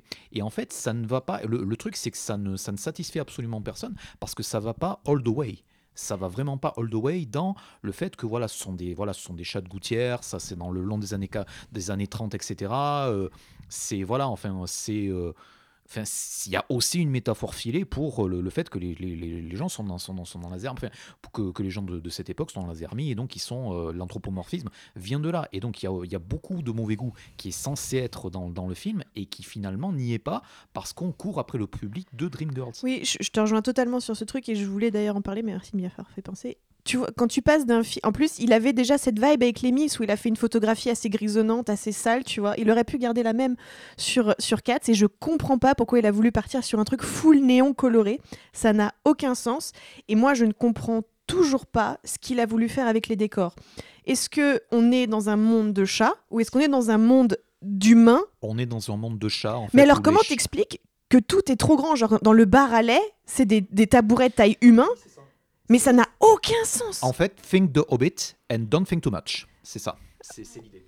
Mais non Moi, ça me convient pas. Mais tu vois, ça, ça m'a dérangé pendant tout le film. Je me suis dit, mais est-ce qu'on est dans un monde de chats? Est-ce qu'on est dans un monde d'humains où les chats sont dedans? Ça n'avait aucun sens. Du coup, et c'est le truc qui incarne le mieux, c'est ce putain de. Pardon, je, je suis grossière. De putain de bar de lait, où du coup, t'es sur un truc où tu te dis, bah, on est dans un bar pour les chats, mais alors pourquoi les tabourets sont hyper hauts? Pourquoi d'un coup, ils sont. Et puis, ils sont jamais proportionnés pareil? Genre, d'un moment donné, ils sont plus petits qu'un tabouret, parfois, ils sont plus grands qu'une table, parfois. Et t'as vu la taille des cafards par rapport aux Moi, j'ai un chat qui est super gros, ok? Mais un cafard à côté, c'est quand même fastos. Là, c'était mais minuscule. Là, c'est des cafards, faudra qu'on en reparle aussi parce que franchement, c'est chaud. Mais ça n'avait aucun sens, il y a aucune proportion qui fonctionne. Les décors, c'est bah what the fuckesque à chaque fois. C'est ou alors est-ce qu'ils du coup se fantasment dans un monde d'humains, mais est-ce que du coup c'est pas un peu chelou d'aller aussi loin dans la philosophie alors que tu regardes Cats? Je sais pas, mais c'était bizarre. Mais ça perturbe hein, cette histoire Ouais. d'échelle. Je sais que je suis pas, je suis pas toute seule. euh, moi, moi, en voyant le film, alors les effets visuels, je crois que les deux choses qui vraiment m'ont m'ont perturbé, c'était plus que c'est pas bien fait, c'était vraiment perturbé, c'est les échelles et euh, le fait que parfois on avait l'impression que le corps et le visage pas, euh, bougeaient pas de la même, bougeaient pas synchro. Mais les mais c'est vrai que les échelles dans, dans la pièce nor- normalement, il y a une poubelle, une voiture et un pneu. C'est le, c'est la voiture est un peu grosse pour que on ait l'impression que effectivement ce soit les chats et tout. Mais pareil, quand tu viens au théâtre, euh, tu, tu, sais ce que tu vas voir, mais 'fin, tu te coupes un peu du réel. Alors que là, ça veut en même temps nous paraître très réaliste et en même temps non. Et en plus, du coup, au niveau des proportions, c'est particulier parce que on a juste l'impression qu'on a pris le calque, qu'on les a fait petits. Et c'est tout parce que un chat, bah, c'est pas physiquement, c'est pas proportionné comme un être humain, donc euh, c'est un peu, euh, c'est un peu difficile de, s'aventurer sur, les échelles comme ça. Mais euh, moi, ça, moi, ça m'a vraiment perturbé. Ça m'a limite sorti du film au bout d'un moment. Mais en plus, le plus, le plus bizarre, c'est que avant, deux, trois, une semaine ou deux avant le Comic Con, je sais pas si vous aviez vu, il y avait une vidéo, une sorte de featurette du film.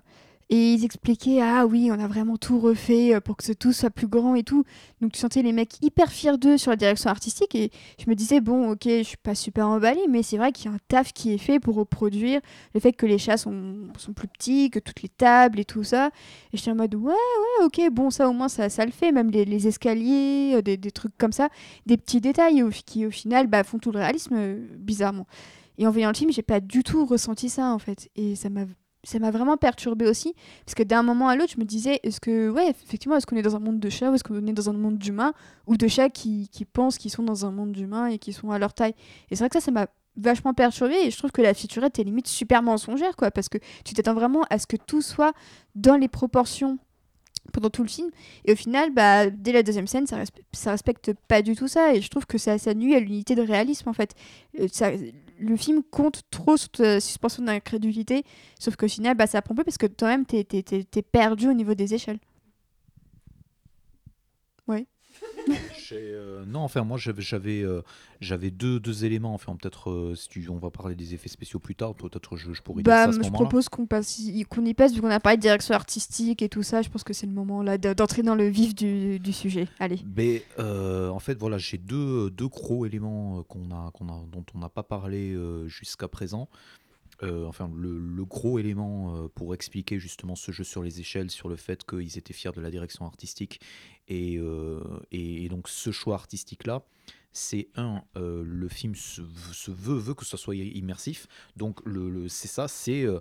ça reste quand même un événement et ça reste quand même quelque chose où, donc, comme je disais, enfin, c'est- pas comme Avatar, mais à part donc le, le fait de pousser l'anthropomorphisme là où il y est, il y avait aussi euh, le, le- le côté de voilà de- de- d'essayer de, bâtir un maximum de décors en dur, de- d'essayer de, de, mêler de mêler tout ça. Le truc c'est que euh, voilà.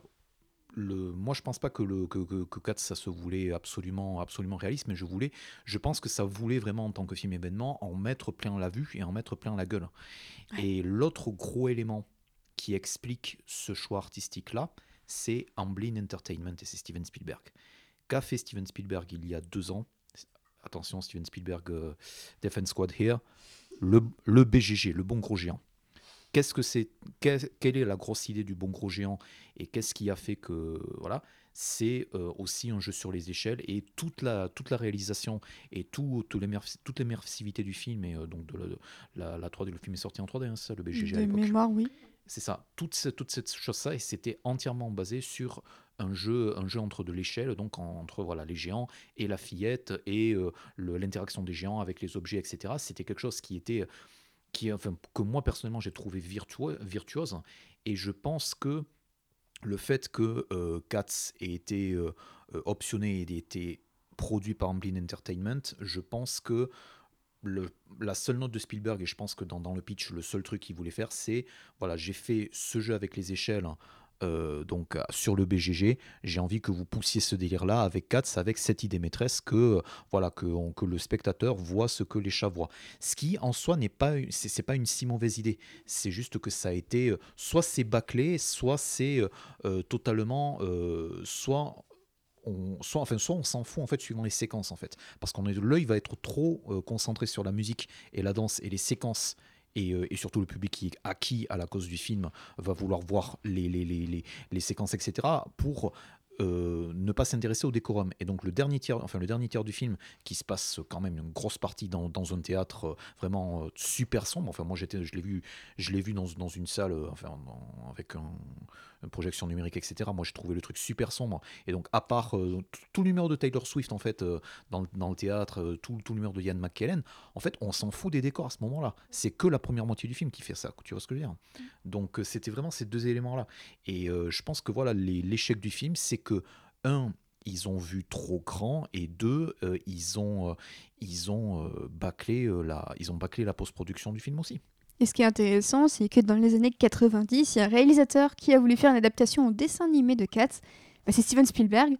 Et euh, au final, je me dis que peut-être qu'en dessin animé, ça aurait pu mieux rendre. Au final, par rapport aux effets spéciaux, je crois que Joanna est d'accord avec moi. Moi, je suis tout à fait d'accord. Euh, en, en dessin animé, ça aurait pu être euh, vraiment quelque chose de, de beau, déjà, de, qui aurait pu attirer les enfants, euh, enfin, qui aurait pu être une espèce de. bah, peut-être pas un Disney, mais un, justement, ouais, peut-être un anti-Disney, euh, vraiment. euh, Enfin, on, on donne pas trop sa chance à l'animation quand il s'agit de- d'adaptation de, de théâtre, tout ça, et bah, alors que pourtant, pour Cats, enfin, franchement, genre, je pense qu'on est passé à côté de quelque chose. Ouais, ça aurait pu être clairement, évidemment, ils auraient peut-être pu être moins limités, mine de rien. Et pour autant, avoir un casting vocal tout à fait intéressant. Oui, et puis le gros problème aussi repose sur le fait qu'ils prennent jamais vraiment parti dans comment on fait les chats. C'est-à-dire que dans la pièce, t'es déguisé, t'as du make-up. Là, la proposition, elle est bordélique au possible. Je parle même pas du travail post-prod où on voit les mains, machin. Enfin, il y a, y a des chats où ils sont full chats, où ils ont des moustaches, des poils et tout. T'en as d'autres qui ont leur visage, genre Ian McKellen et Judy Dench. Enfin, tu comprends pas, il y a aucune cohérence. Et puis, le, c'est un espèce d'anthropomorphisme raté. T'es entre le chat, l'humain. Il y a jamais de proposition, alors que je pense que s'ils avaient été s'ils auraient- enfin, si ils avaient pu faire un truc moins chaotique visuellement, ils auraient dû aller full motion euh, capture, tu vois. Genre en mode planète des Je singes suis avec pas les du tout singes. d'accord avec toi. Je suis pas là sur le, sur le coup du design des chats. Je suis pas du tout d'accord avec toi. Alors je suis d'accord avec toi sur le enfin, sur le résultat, c'est-à-dire que c'est de l'anthropo- de l'anthropomorphisme raté. Mm. Euh, mais je suis pas je suis je suis pas d'accord avec toi sur le fait que c'est que le, le look est chaotique. En, voyant le film, enfin c'était vraiment le, le- un des, des aspects qui m'intéressait le plus dans le film, c'était savoir à part le hashtag digital fur, qu'est-ce qu'il y avait de plus pour, euh, on va dire, augmenter la performance et augmenter le délire? Et en fait, l'idée euh, que tu vois, euh, genre vraiment blattante, c'est les les oreilles et la queue en fait. Et l'animation justement des oreilles et de la queue par rapport à ça, qui est, on va dire, le, vraiment l'ajout euh, obvious en fait à partir du moment où tu décides d'aller faire de la motion capture et d'aller euh, donc ajouter tout ça en post prod, c'est euh, déjà de voilà de les intégrer à la chorégraphie. Et en fait, on a juste voilà des, chats avec juste des, des oreilles. Enfin voilà, avec quand tu dis de, de, de dialogue, tu as les petites oreilles qui bougent, etc. Mais en fait, ça, n'apporte strictement rien. Et c'était pareil avec le avec le avec la, la, mouvance des, des, queues, etc. dans la dans la chorégraphie. Donc pour moi, je suis pas du tout d'accord. Enfin, il y avait de l'idée si tu veux, mais euh, le rendu en fait. Moi, je trouve, je- enfin, je, je trouve juste pas ça intéressant en fait, de la, de la manière. Mais, mais moi, c'est ce que c'est exactement ce que je reproche au film, c'est que pendant tout le film, tu sais pas si t'as affaire à des humains ou si t'as affaire à des chats. C'est mal fait en fait. C'est ça, c'est que le, travail il a été fait à moitié, ils sont arrêtés à la moitié du chemin. Et pendant tout le truc, moi, il y a des moments où certains, j'arrivais à peu près à voir un chat, notamment le personnage de Victoria, où je voyais à peu près un chat. Idriss Elba aussi, deux qui, qui puissent l'être, c'est un chat. Mais, mais c'est des gens qui se tiennent sur deux jambes et qui marchent. Avec certains ont des baskets, quoi. Le, le- le truc, on peut reprocher beaucoup de choses à Cats le musical au théâtre, mais le fait que ce soit hyper exubérant dans les costumes, dans l'ajout de, de, de pelage, de d'écharpe. En fait, ils font un jeu entre les textures. Et ça, c'est hyper intéressant dans le. Et c'est avec des trucs en dur, tu vois, parce que c'est c'est des costumes que tu trouves. euh, je sais pas, moi chez tu vois. Mais, euh, mais c'est des, moutons- c'est des manteaux en fourrure, c'est des écharpes, c'est des boas. Et, ça, ce jeu-là, il est hip- et ça marche visuellement. T'as l'impression d'avoir affaire à des chats. Le film se rate complètement de ce côté-là, parce que du coup, ça se prend trop au sérieux dans dans ce que doit être un chat, avec un pelage, des couleurs, des petites taches et tout. Alors que je pense qu'ils auraient dû aller à fond comme dans le musical, à y aller à fond en mode second degré de ouf. Genre, allez, on va faire des chats, mais on va les rendre super chaotiques, super moches, super chelous, tu vois. Je m'emporte. Ah. Alors, j'ai juste une question avant qu'on continue. Dans quelle version vous avez vu le film? Est-ce qu'elle été terminée ou est-ce qu'elle n'était pas terminée? Sachant que euh, moi, en projection presse, euh, qui avait eu lieu le, le- vendredi matin avant la sortie euh, du film en France, que j'avais pour les chroniques de Cliffhanger, bah, c'était pas terminé. Et du coup, bah, j'ai vu les mains de Judy Dench avec sa bague et je me suis dit, ouais, mais c'est. Enfin, ouais, j'ai vraiment eu ce, ce sentiment de malaise en mode, mais ils ont des mains humaines, quoi, ça rime à rien. Je l'ai vu en version pas terminée aussi. J'ai eu les faux ongles marrons de, de Jennifer Hudson. Non, Moi aussi, je crois que c'était pas terminé. C'était pas terminé. Mais après, pour en revenir euh, euh, à ce que vous disiez, j'avais vu une. euh, je crois que Tom Hooper avait parlé de pourquoi il était allé euh, en CGI. Enfin, c'était cette CGI qu'il avait choisi et pas euh, tout simplement de pr- prendre du, du make-up en fait, qui aurait, qui serait passé, je pense. C'est qu'il trouvait que le maquillage ne permettait pas de capturer les, les traits des, des acteurs et qu'il voulait vraiment euh, les, les émotions entre guillemets des, des, comment, des gens euh, sur, euh, su- su- voilà en, en C'est en tellement honteux de dire ça quand t'as des films de science-fiction ou des séries de science-fiction, genre Star Trek, qui te fait des personnages, des aliens avec que du full make-up et de la Mm. prothèse et qui te font ressentir des émotions. Mais comment tu peux dire ça sans aller jusque là même en théâtre comme quand tu vois que Hélène Page avec euh, Memory elle te dans une quand tu es au fin fond du, du théâtre et que tu la vois en tout petit elle arrive à te pro- à te procurer des émotions avec sa chanson et avec son jeu bah euh, pourquoi euh, quelqu'un maquillé euh, avec un gros plan au, au cinéma tu pourrais pas tu pourrais pas le faire aussi? Ouais, clairement. je pense qu'il voulait juste que ça fasse pas que ça fasse pas de cheap en fait, d'où l'intérêt de faire. C'est ça, c'est- c'est-à-dire ce qui est, c'est surtout qu'avec les avec les maquillages, on va dire pratiques en fait, tu aurais pas eu euh, voilà les petites oreilles qui bougent, les petites les petites moustaches qui se lèvent, etc. Alors que tout ça, c'est des détails d'animation sur lesquels l'œil ne va pas se focaliser, que tu aurais très bien pu euh, voilà que tu aurais très bien pu euh, faire euh, faire des petits trucs comme ça en post-production et tout quoi. Mais j'ai vraiment l'impression qu'ils se ils sont pas ils se sont cassés la tête hein, à faire cette espèce d'équilibre anthropomorphique en fait qui ne marche pas. Et on sait que la, production du film a été assez compliquée, euh, qu'il y a eu un énorme crunch sur le film, puisqu'il il a été annoncé moins d'un an avant sa sortie, ce qui est vraiment peu. À titre de comparaison, Marvel, maintenant, ils annoncent leur film pour les 3-4 ans à venir, donc autant vous dire qu'à côté Universal, c'est des petits bras. Et, euh, du coup, on voit clairement que ça nuit à, à- la qualité euh, du film. On sait qu'en plus, c'était mon père qui a vraiment mis la pression sur les équipes de VFX, donc autant dire qu'humainement, euh, voilà, on n'est pas, pas extrêmement haut. Euh, clairement, le film, c'est peut-être un des premiers films. Est-ce que, est-ce qu'enfin, je, je suis désolé en tant que, Ouais. que public, est-ce que tu peux réexpliquer en fait pour les, les, les, les auditeurs euh, qui savent que Crunch c'est une marque connue de Nestlé en fait, qu'est-ce que Ouais. c'est le Crunch? Ben, justement, les- effectivement, j'a- j'a- j'allais expliquer. Alors, en fait, le crunch, c'est tout simplement le fait de. Nestlé n'a rien à voir. hein. Nestlé n'a rien à voir. Mais leurs salades sont très bonnes, pardon. Mais euh, non, en fait, le crunch, c'est un terme qui est apparu vraiment aux yeux du public assez initié au moment de Red Dead Redem- Redemption numéro 2, j'ai l'impression. Parce qu'il y avait eu des cas où euh, Rockstar Games, donc, qui euh, édite le jeu, avait poussé ses, euh, ses employés à vraiment faire un nombre d'heures incalculable par semaine pour terminer le jeu dans les temps, pour pas repousser la sortie. Et le fait est que ces employés, ils étaient tous en burn-out, en dépression, ils étaient au bord du craquage nerveux tous parce qu'ils bossaient euh, 100 heures par semaine, évidemment pour une paye euh, qui, qui ne change pas hein, entre le, la, durée de travail normale et la nouvelle.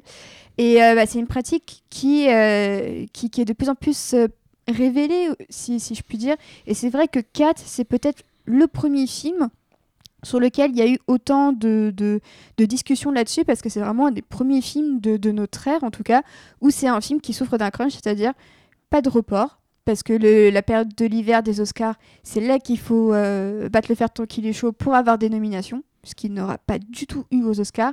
Une seule au Golden Globes pour la meilleure chanson originale, mais vraiment rien du tout hein, aux Oscars. Ils- Universal s'est retiré de la course.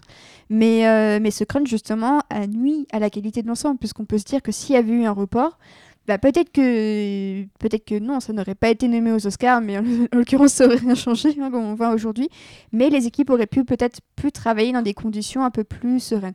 Un des autres films où il me semble on avait parlé de crunch, c'était aussi Sausage Party, le fameux film avec l'orgie de bouffe euh, produit par Seth Rogen et où les studios apparemment euh, pas mal d'employés c'était plein des conditions de travail. En tout cas, plus ça va et plus on, on parle de ces problématiques et Cats c'est vraiment le film qui à mon sens fait exploser ça en tout cas dans la sphère Il y cinéma. avait eu l'histoire avec Sonic aussi, euh, le film Ouais. Sonic où ils ont, où à cause du, de la réception du public, ils ont dû refaire complètement euh, toutes les scènes d'animation euh, de Sonic. Mais c'est vrai que par contre, dans- c'est vrai que dans le jeu vidéo, c'est quelque chose qui existe, enfin qui est monnaie courante. Moi, je joue beaucoup et à chaque fois qu'on nous donne une date pour un jeu vidéo, on peut être sûr qu'en fait c'est 3 ou 4, 5, 6 mois après. Là, il y a eu euh, il y a ce jeu qui est hyper attendu. euh, Cyberpunk, euh, Cyberpunk. 2077. Exactement, que tout le monde attend depuis trop longtemps maintenant, qui devait arriver en avril, qui finalement va sortir en septembre.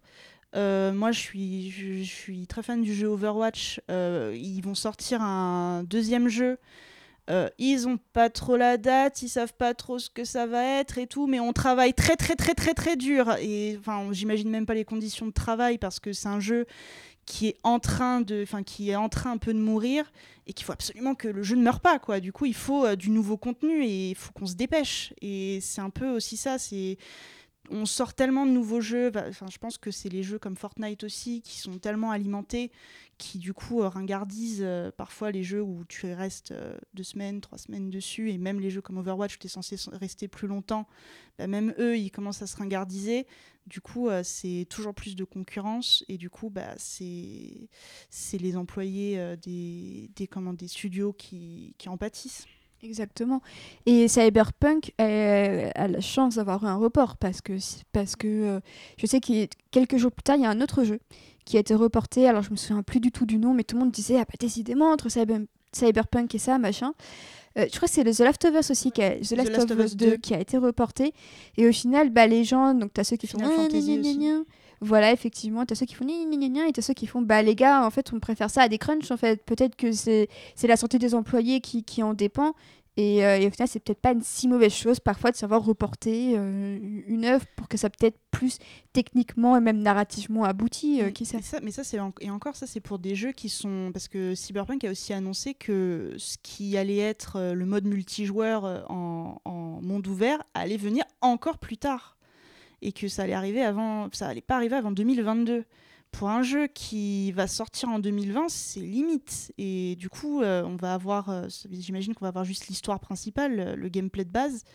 Mais euh, pour des jeux, voilà, qui, qui, comme voilà, je, je reviens sur Overwatch, mais c'est des, c'est des jeux qui sont sous pression en fait, parce que voilà quoi, il faut se défendre dans ce monde où il y a tout le temps des nouveaux jeux qui sortent et qu'il faut rajouter du contenu avant que vraiment les derniers qui sont en train de- d'apprécier euh, ne s'en aillent eux aussi.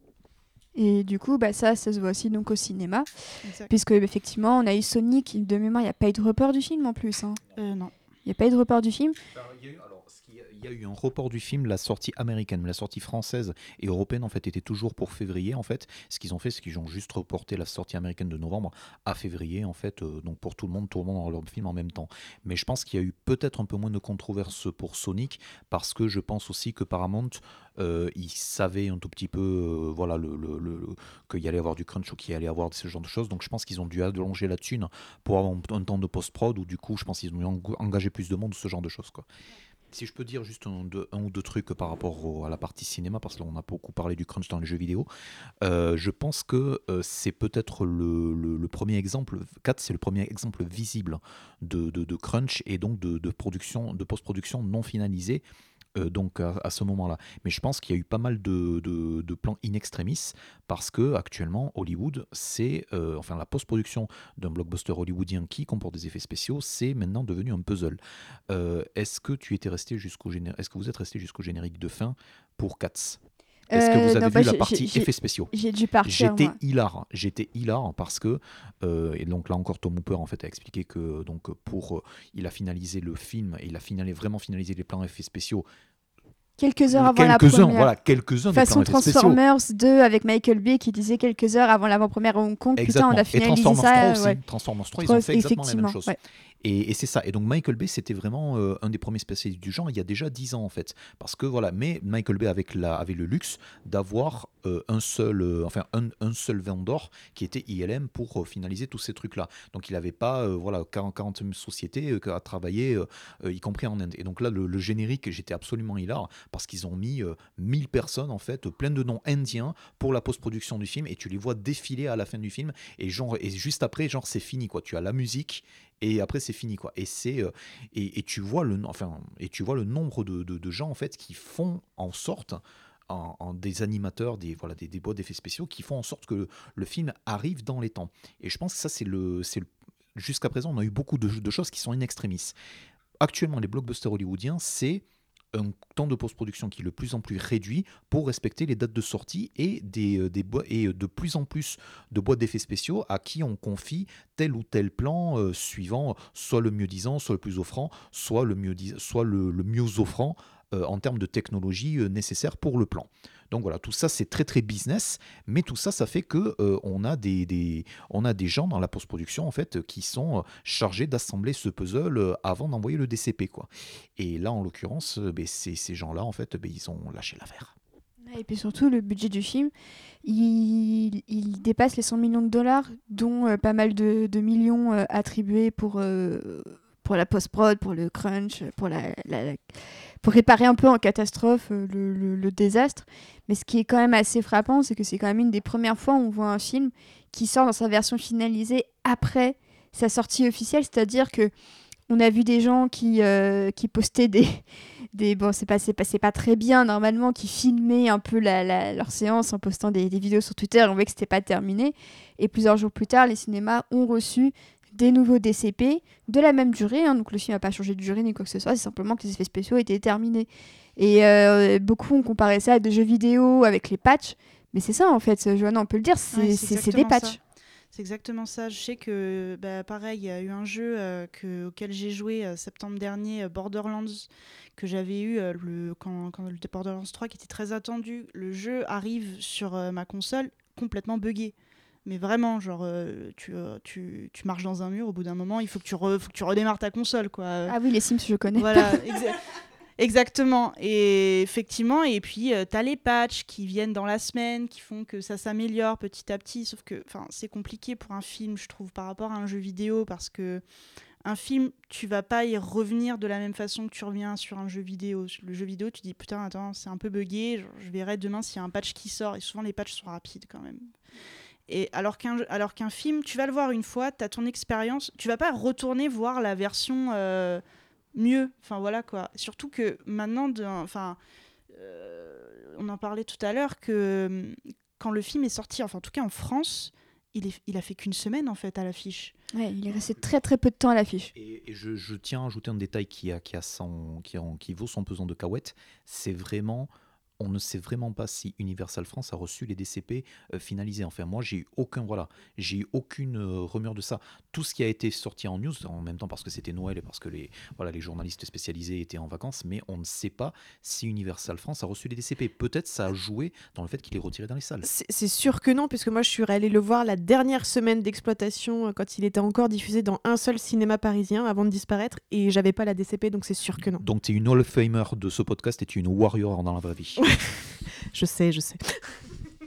Mais d'ailleurs, c'est marrant parce que beaucoup de gens ont blagué en disant que sur l'affiche, il y avait écrit l'événement des fêtes de fin d'année. Bah oui, il est resté au cinéma pendant les fêtes de fin d'année. Ça ne mentait pas sur la marchandise. Bah, exactement. Enfin, euh, quand on voit que l'UGC des Halles ne l'affiche pas, c'est qu'il y a un problème quand même. Parce que l'UGC des Halles l'affiche pas, l'UGC Montparnasse la- l'affiche pas. J'étais obligée d'aller sur, j'ai été obligée d'aller euh, sur les Champs Élysées pour le voir en me disant, il sera pas là quand je vais revenir de vacances, c'est sûr et certain. Alors que la Reine des Neiges est, en- est encore en train de passer.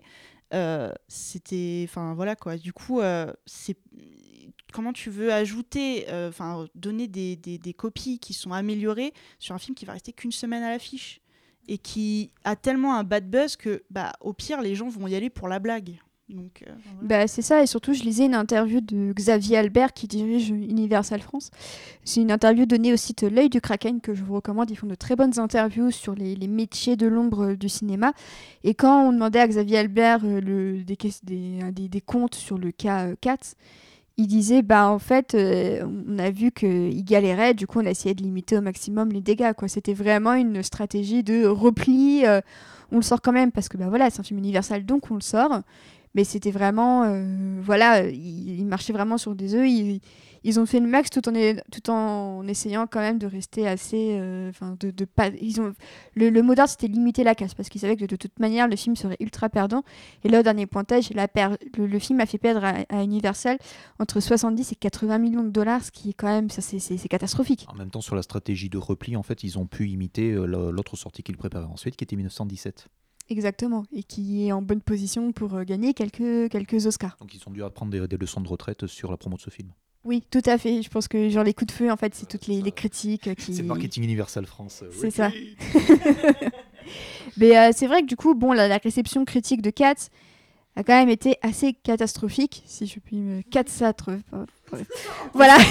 mais ça, mais ça, mais, mais, mais ça, mais ça dès le, dès les premières euh, reviews à Londres de la comédie musicale en 81, c'était les, c'était le premier, c'était le catastrophie, c'était euh, le mot qui, et c'est marrant de, voir qu'en 2020, euh, on utilise encore. euh, C'est euh, mignon. c'est mignon, ouais. L'histoire se, l'histoire se répète.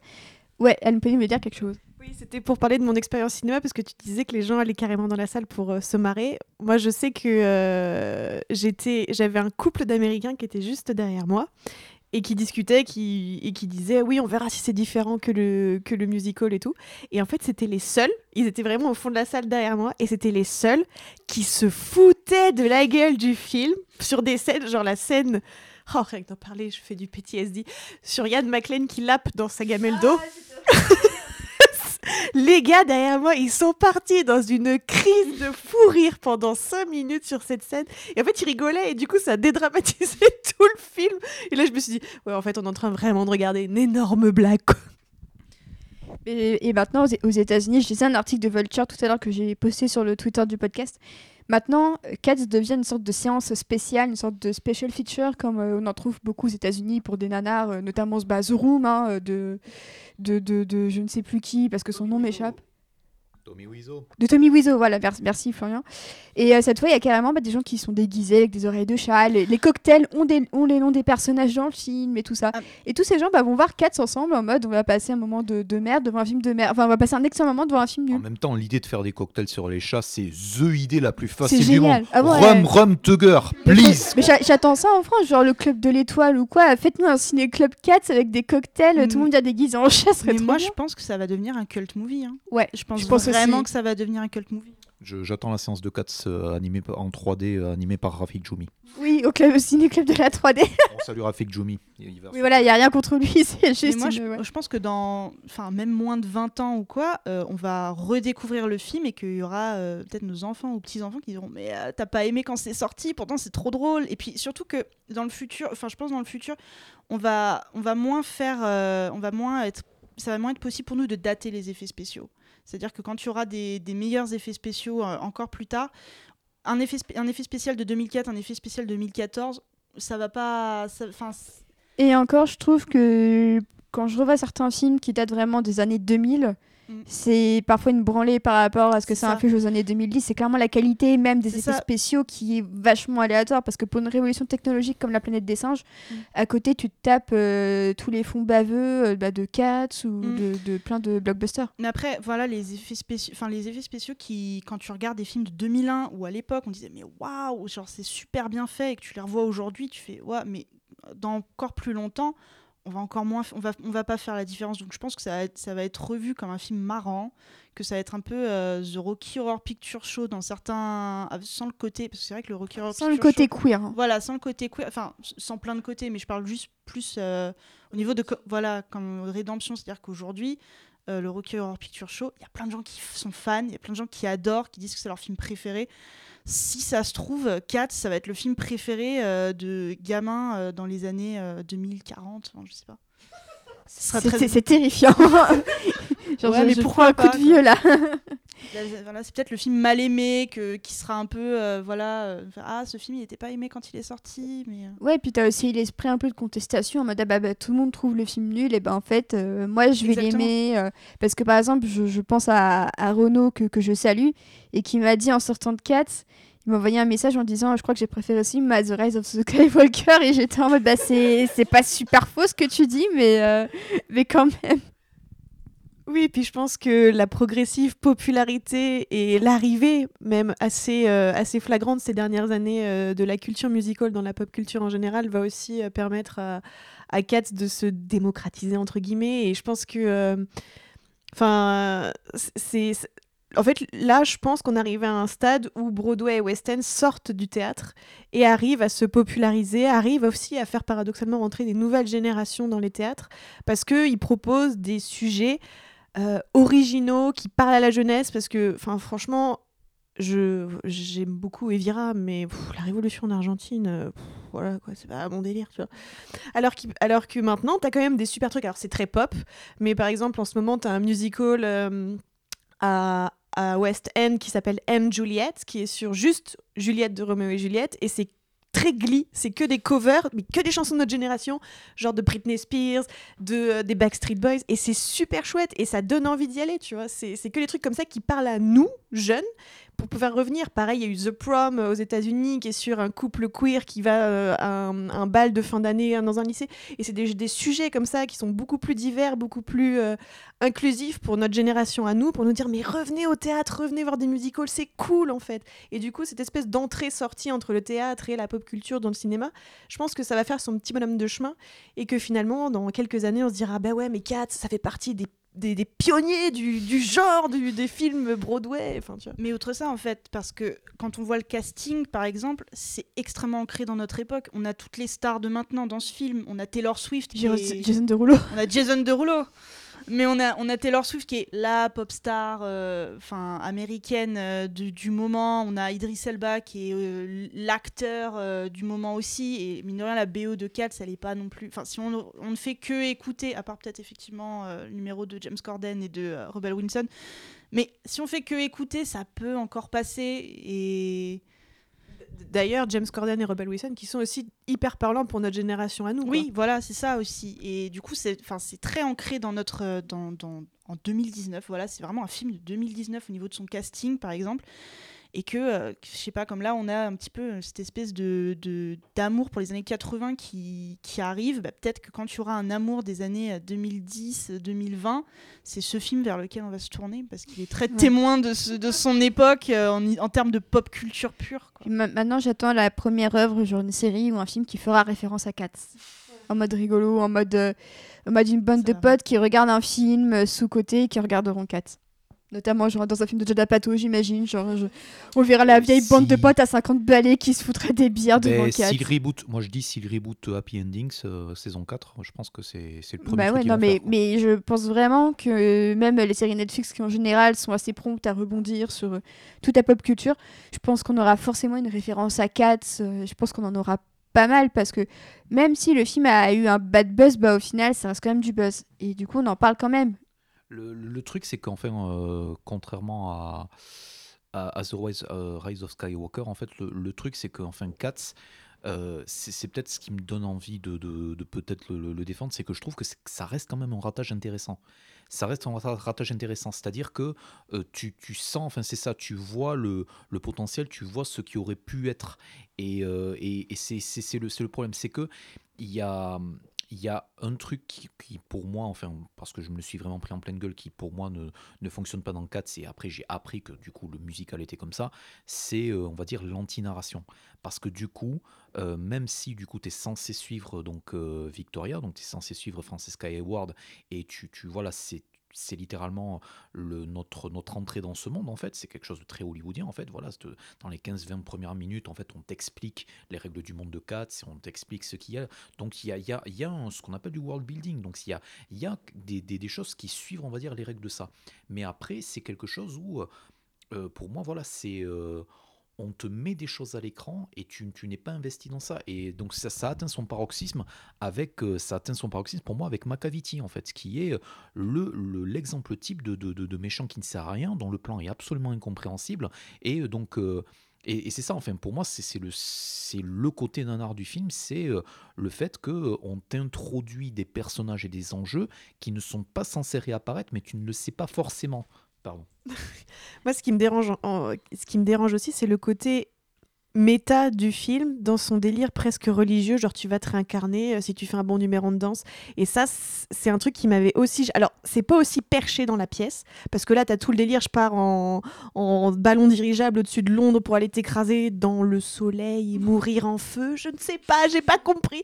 T'as pas ça dans la pièce, tu vois. Et donc là, ils sont partis dans ce délire incroyable, genre bravo meuf, t'as bien chanté, vas-y, monte dans le ballon dirigeable et va t'écraser dans le ciel et tu vas revivre. C'est complètement méta, c'est what the fuck au possible. Dans la pièce, ça l'est déjà un peu, mais alors là, dans le film, tu pars dans un délire monstrueux. C'est hyper. Ouais, il y a un côté, et, dans les critiques, ça l'est souvent dit, c'est un côté religieux qui dérange beaucoup. Alors, et c'est une critique américaine, donc t'imagines le délire, tu vois. Et, et ça, ce truc-là, mais moi, ça m'a dérangé au possible. Genre un concours pour te réincarner.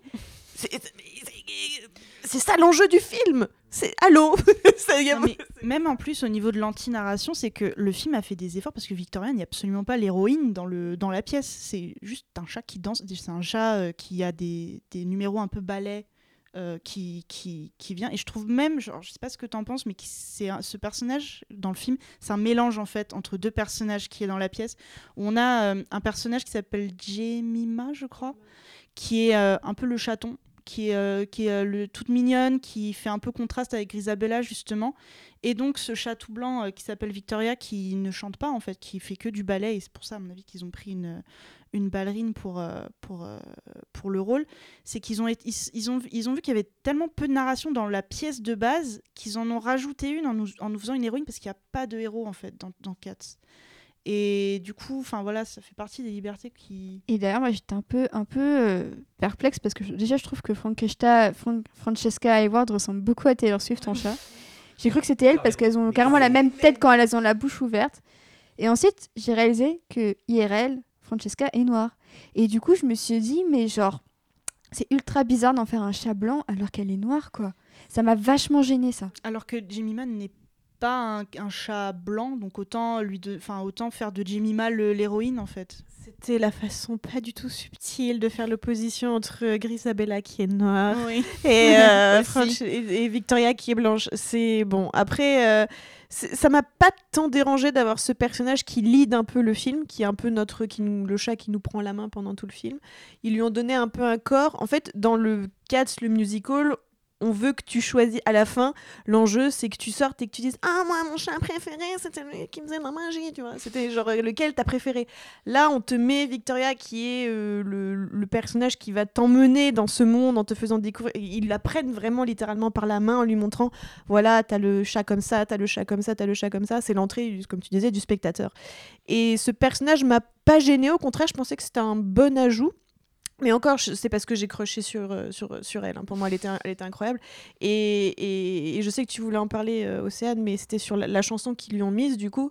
Euh, moi, j'ai trouvé, trouvé ça. euh, Enfin, moi, je suis fan de cette chanson. Je trouvais qu'elle était très euh, Andrew Lloyd Webber, mais du All Times. Et du coup, j'étais full dedans. Je me suis dit, ça y est, il a pas perdu sa patte, le gars. Bah franchement ouais, j'aime beaucoup Beautiful Ghost et mon moment préféré du film, c'est en fait c'est le dialogue. La première fois que c'est un peu chanté par Grisabella, quand il y a l'échange avec Victoria, que les deux elles parlent un peu d'abandon, je me suis dit putain là il y a- y, a un moment de musical qui se déroule, il y a un moment de cinéma aussi qui se déroule. C'est juste deux chats, j'allais dire deux meufs, non c'est deux chats qui sont unis parce que toutes les deux elles sont euh, bah, rejetées dans la société, elles vivent dans une société qui ne voilà. Mais du coup je me suis dit là en fait c'est un- là je me suis dit c'est un moment que euh, un cinéaste peut capter quoi j'ai pas trouvé ça déconnant que Tom Hooper filme ça en fait. Parce que tout ce qui est abandon euh, paria et tout ça il le filme quand même dans The Damned United qui est son premier film sur une équipe de football euh, un petit peu un petit peu loser. Il filme ça dans The King's Speech où c'est le roi qui sait pas euh, qui sait pas aligner deux mots sans bégayer. Même les misérables. Donc il y a le, cette thématique du paria de l'outsider qui est très présente dans sa dans sa filmo. Bon The Danish Girl j'en parle pas. Mais du coup je me suis dit c'est peut-être le moment le plus Tom Hooper du film. Et c'est là que je me suis dit, ok, j'aime pas ce réal, mais genre, quand il veut parler d'un sujet qui l'intéresse, il le fait. Et c'est juste dommage qu'il fasse ça que pendant genre 30 secondes d'un dialogue sans, sans, sans- presque sans chanson. Quoi. a, il a été vraiment paralysé par le, par le cadre du, euh, du, du musical. En fait, je pense qu'il y avait, euh, il y, a, il y a tellement d'attentes que, que, que ça reste, euh, que ça, enfin déjà que voilà que ça reste fidèle au matériel d'origine, tout en bâtissant, euh, voilà, euh, tout un décorum et tout, euh, voilà, toutes des, des innovations technologiques autour. Donc ça, ça donne un espèce de littéralement pudding indigeste de Noël.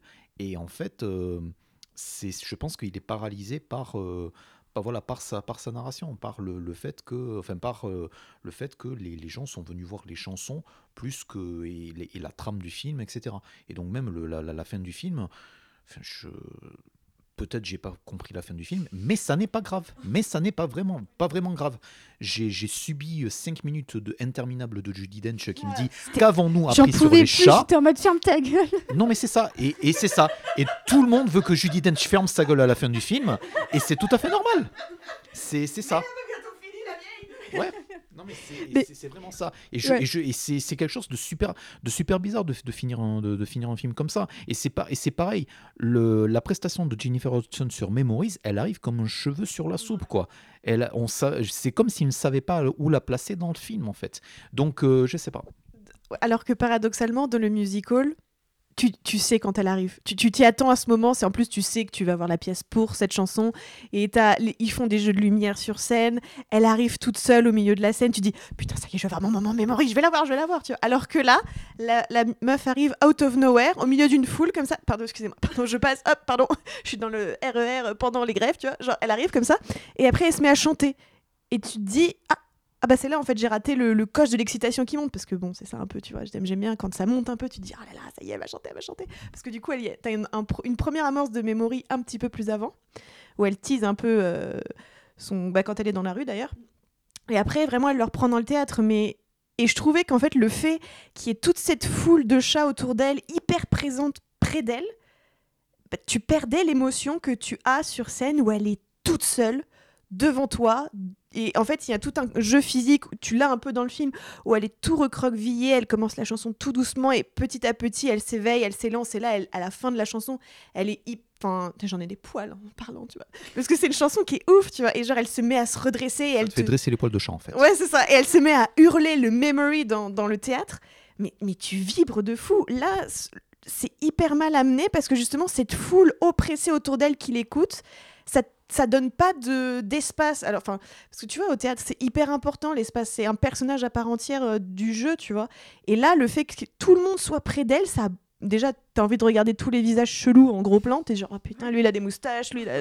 On te force à regarder les visages chelous en, en gros plan. Et, c'est- et c'est dérangeant parce que moi, c'est le moment que j'attendais. C'est mon, c'est mon, ouais, c'est mon moment Nutella. Genre, vas-y, envoie, euh, envoie la sauce, papa, tu vois. Mais tu l'as pas.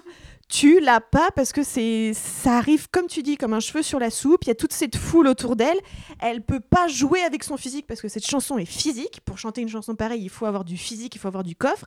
Jennifer, elle l'a, mais il la laisse pas s'exprimer physiquement et ça m'a dérangé. Mais je trouve que le gros plan sur, euh, sur Jennifer Hudson, il est, il est mal choisi, mais ça fait très. euh, on refait un peu ce qu'on a fait avec Fantine et Anna dans Les Misérables. Ça lui a valu un Oscar à Anna du coup, euh, peut-être que.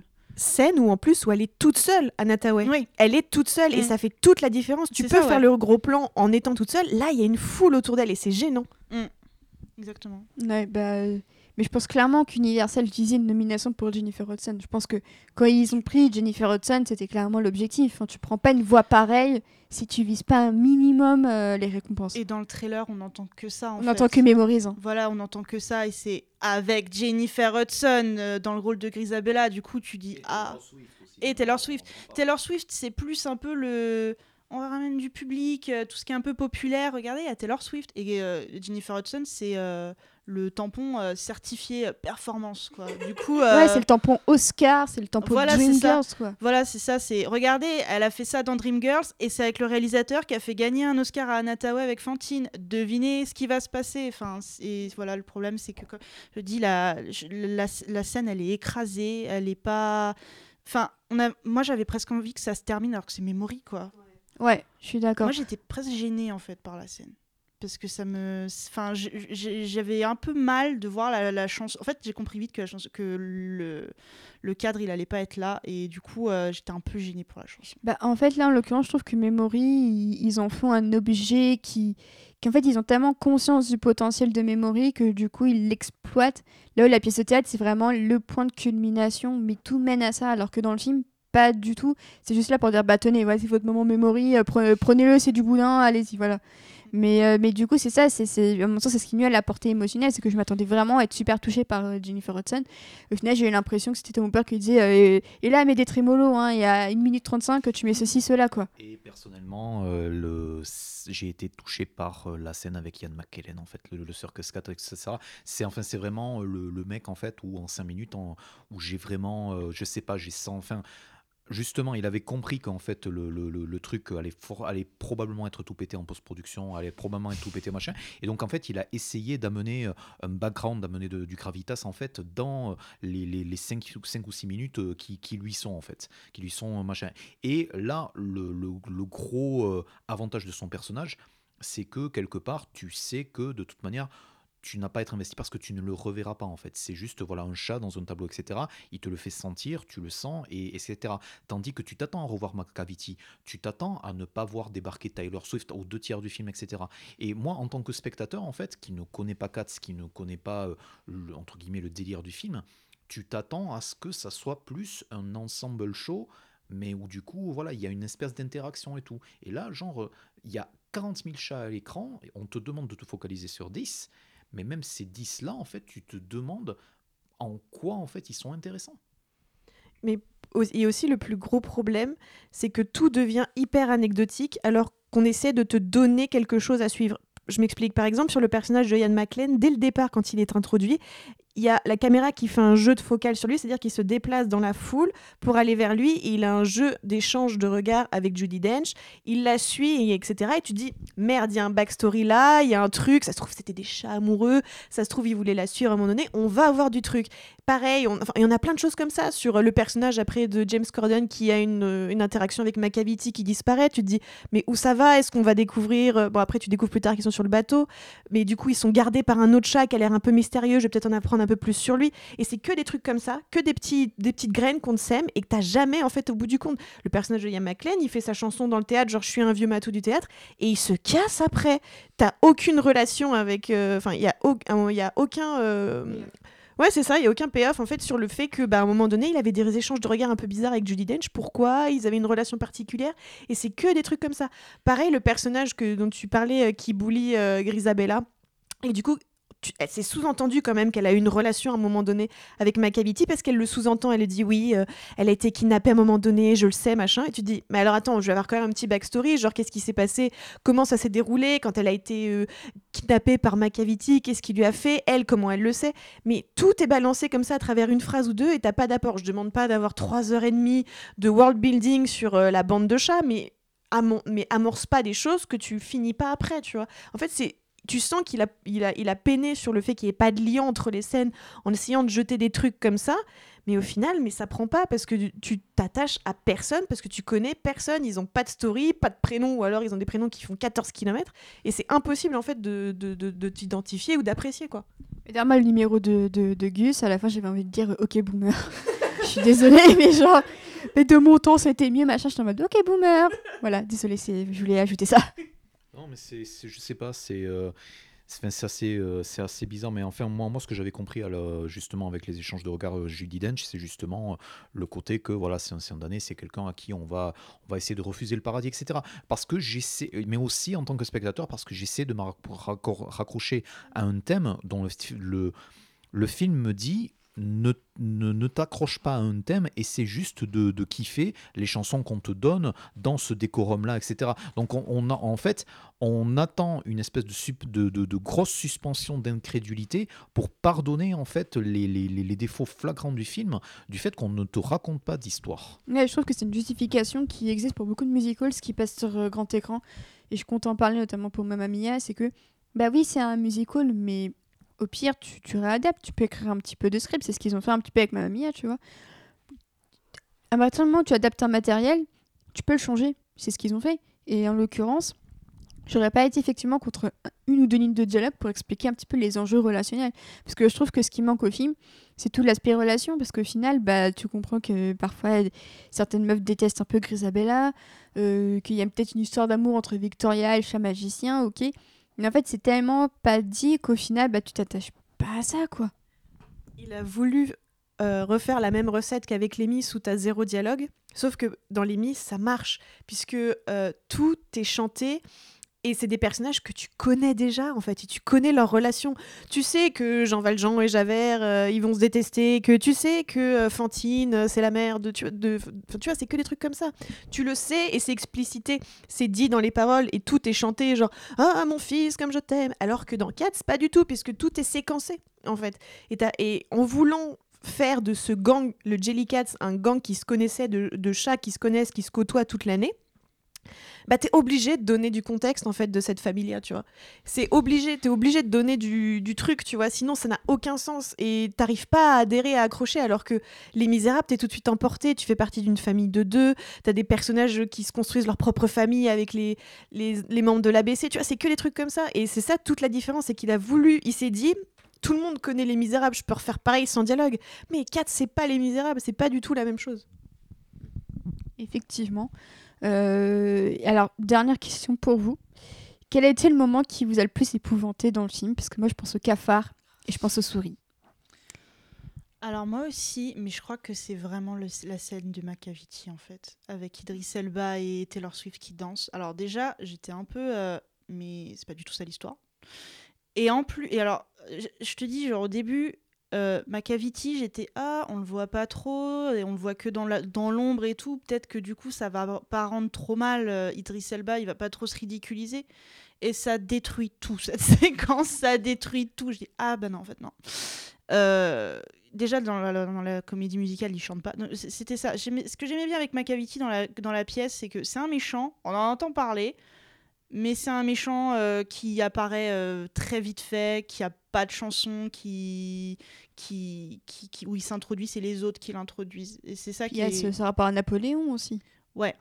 Qui Mais n'est pas du tout évoqué dans le film, alors que c'est une des clés de la personnalité de Macavity, c'est qu'il Mm. adore Napoléon Mm. et qui s'identifie à Napoléon. Et c'est d'ailleurs pour ça que le, le, le film et la pièce, je crois, se terminent sur Trafalgar en fait. Voilà. ils le disent en plus dans la chanson The Napoleon of. Crime.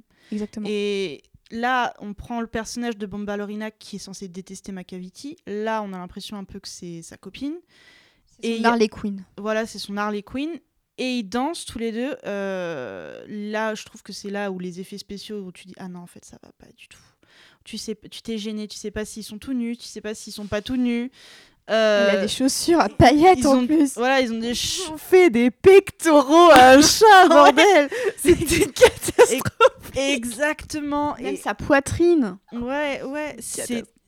en fait, c'est l'animal de la pub orangina. En fait, là, c'était l'effet Ah, orangina c'est ça. à donf. Et, et moi, c'est pour ça que moi, la, la- la scène qui m'a le plus dérangée, alors hormis les cafards et les souris, je te rejoins à 300%, c'est quand Rebel Wilson change de peau. Pourquoi? Mais pourquoi? Elle enlève sa peau et elle a un truc en latex en dessous. What the fucking fuck? C'était Et là, c'était la pub Orangina. Pourquoi elle a voulu avoir mis un petit crop top en, en truc rose flashy? J'ai pas compris. C'est un des rares film parce qu'elle elle arrive à se délivrer sur le bateau parce qu'elle enlève sa peau. C'est affreux de se dire que c'est un- l'un des rares payoffs. C'est ça en fait, c'est horrible. Et tu voulais, euh, tu voulais retenir le, le calembour en fait en faisant finir euh, l'intervention, etc. Mais euh, tu n'y échapperas pas. Euh, en fait, je pense qu'ils ont évité les comparaisons entre Machiavetti et Napoléon parce qu'ils ne voulaient pas corser les choses. Voilà, ça faisait deux minutes que je retenais ça. mais- Eh oui. Tu n'y échapperas pas. en Merci. fait. Quand je veux sortir en calembour, je le fais toujours. Alors du coup, bah Florian, voilà, on va rester sur toi. C'est quoi la scène qui t'a un petit peu cringé, euh, qui t'a un petit peu mis mal à l'aise quand même, quoi? Le truc, c'est qu'en fait, c'est ça. euh, encore une fois, je m'attendais à Avatar réalisé par John Waters. Je m'attendais à du gros mauvais goût, etc. J'ai pas eu assez de mauvais goût à mon sens, en fait. Donc j'étais juste. Je... Enfin, c'est ça. Et je me faisais juste chier, en fait. Tu vois, j'ai juste vu le. le, J'ai juste vu une grosse partie du film comme quelque chose de, comme quelque chose de passif, en fait. Comme une espèce, euh, un espèce de truc de ratage intéressant, mais de potentiel gâché. Et donc, du coup, je me suis euh, moins marré, en fait, en mode nana, en fait, parce que c'était juste un, un désastre sérieux. C'est-à-dire qu'il mettait du cœur dans quelque chose qui était vraiment un désastre. Ouais, C'est vraiment premier degré. Hein. C'est ça, c'est vraiment super premier degré.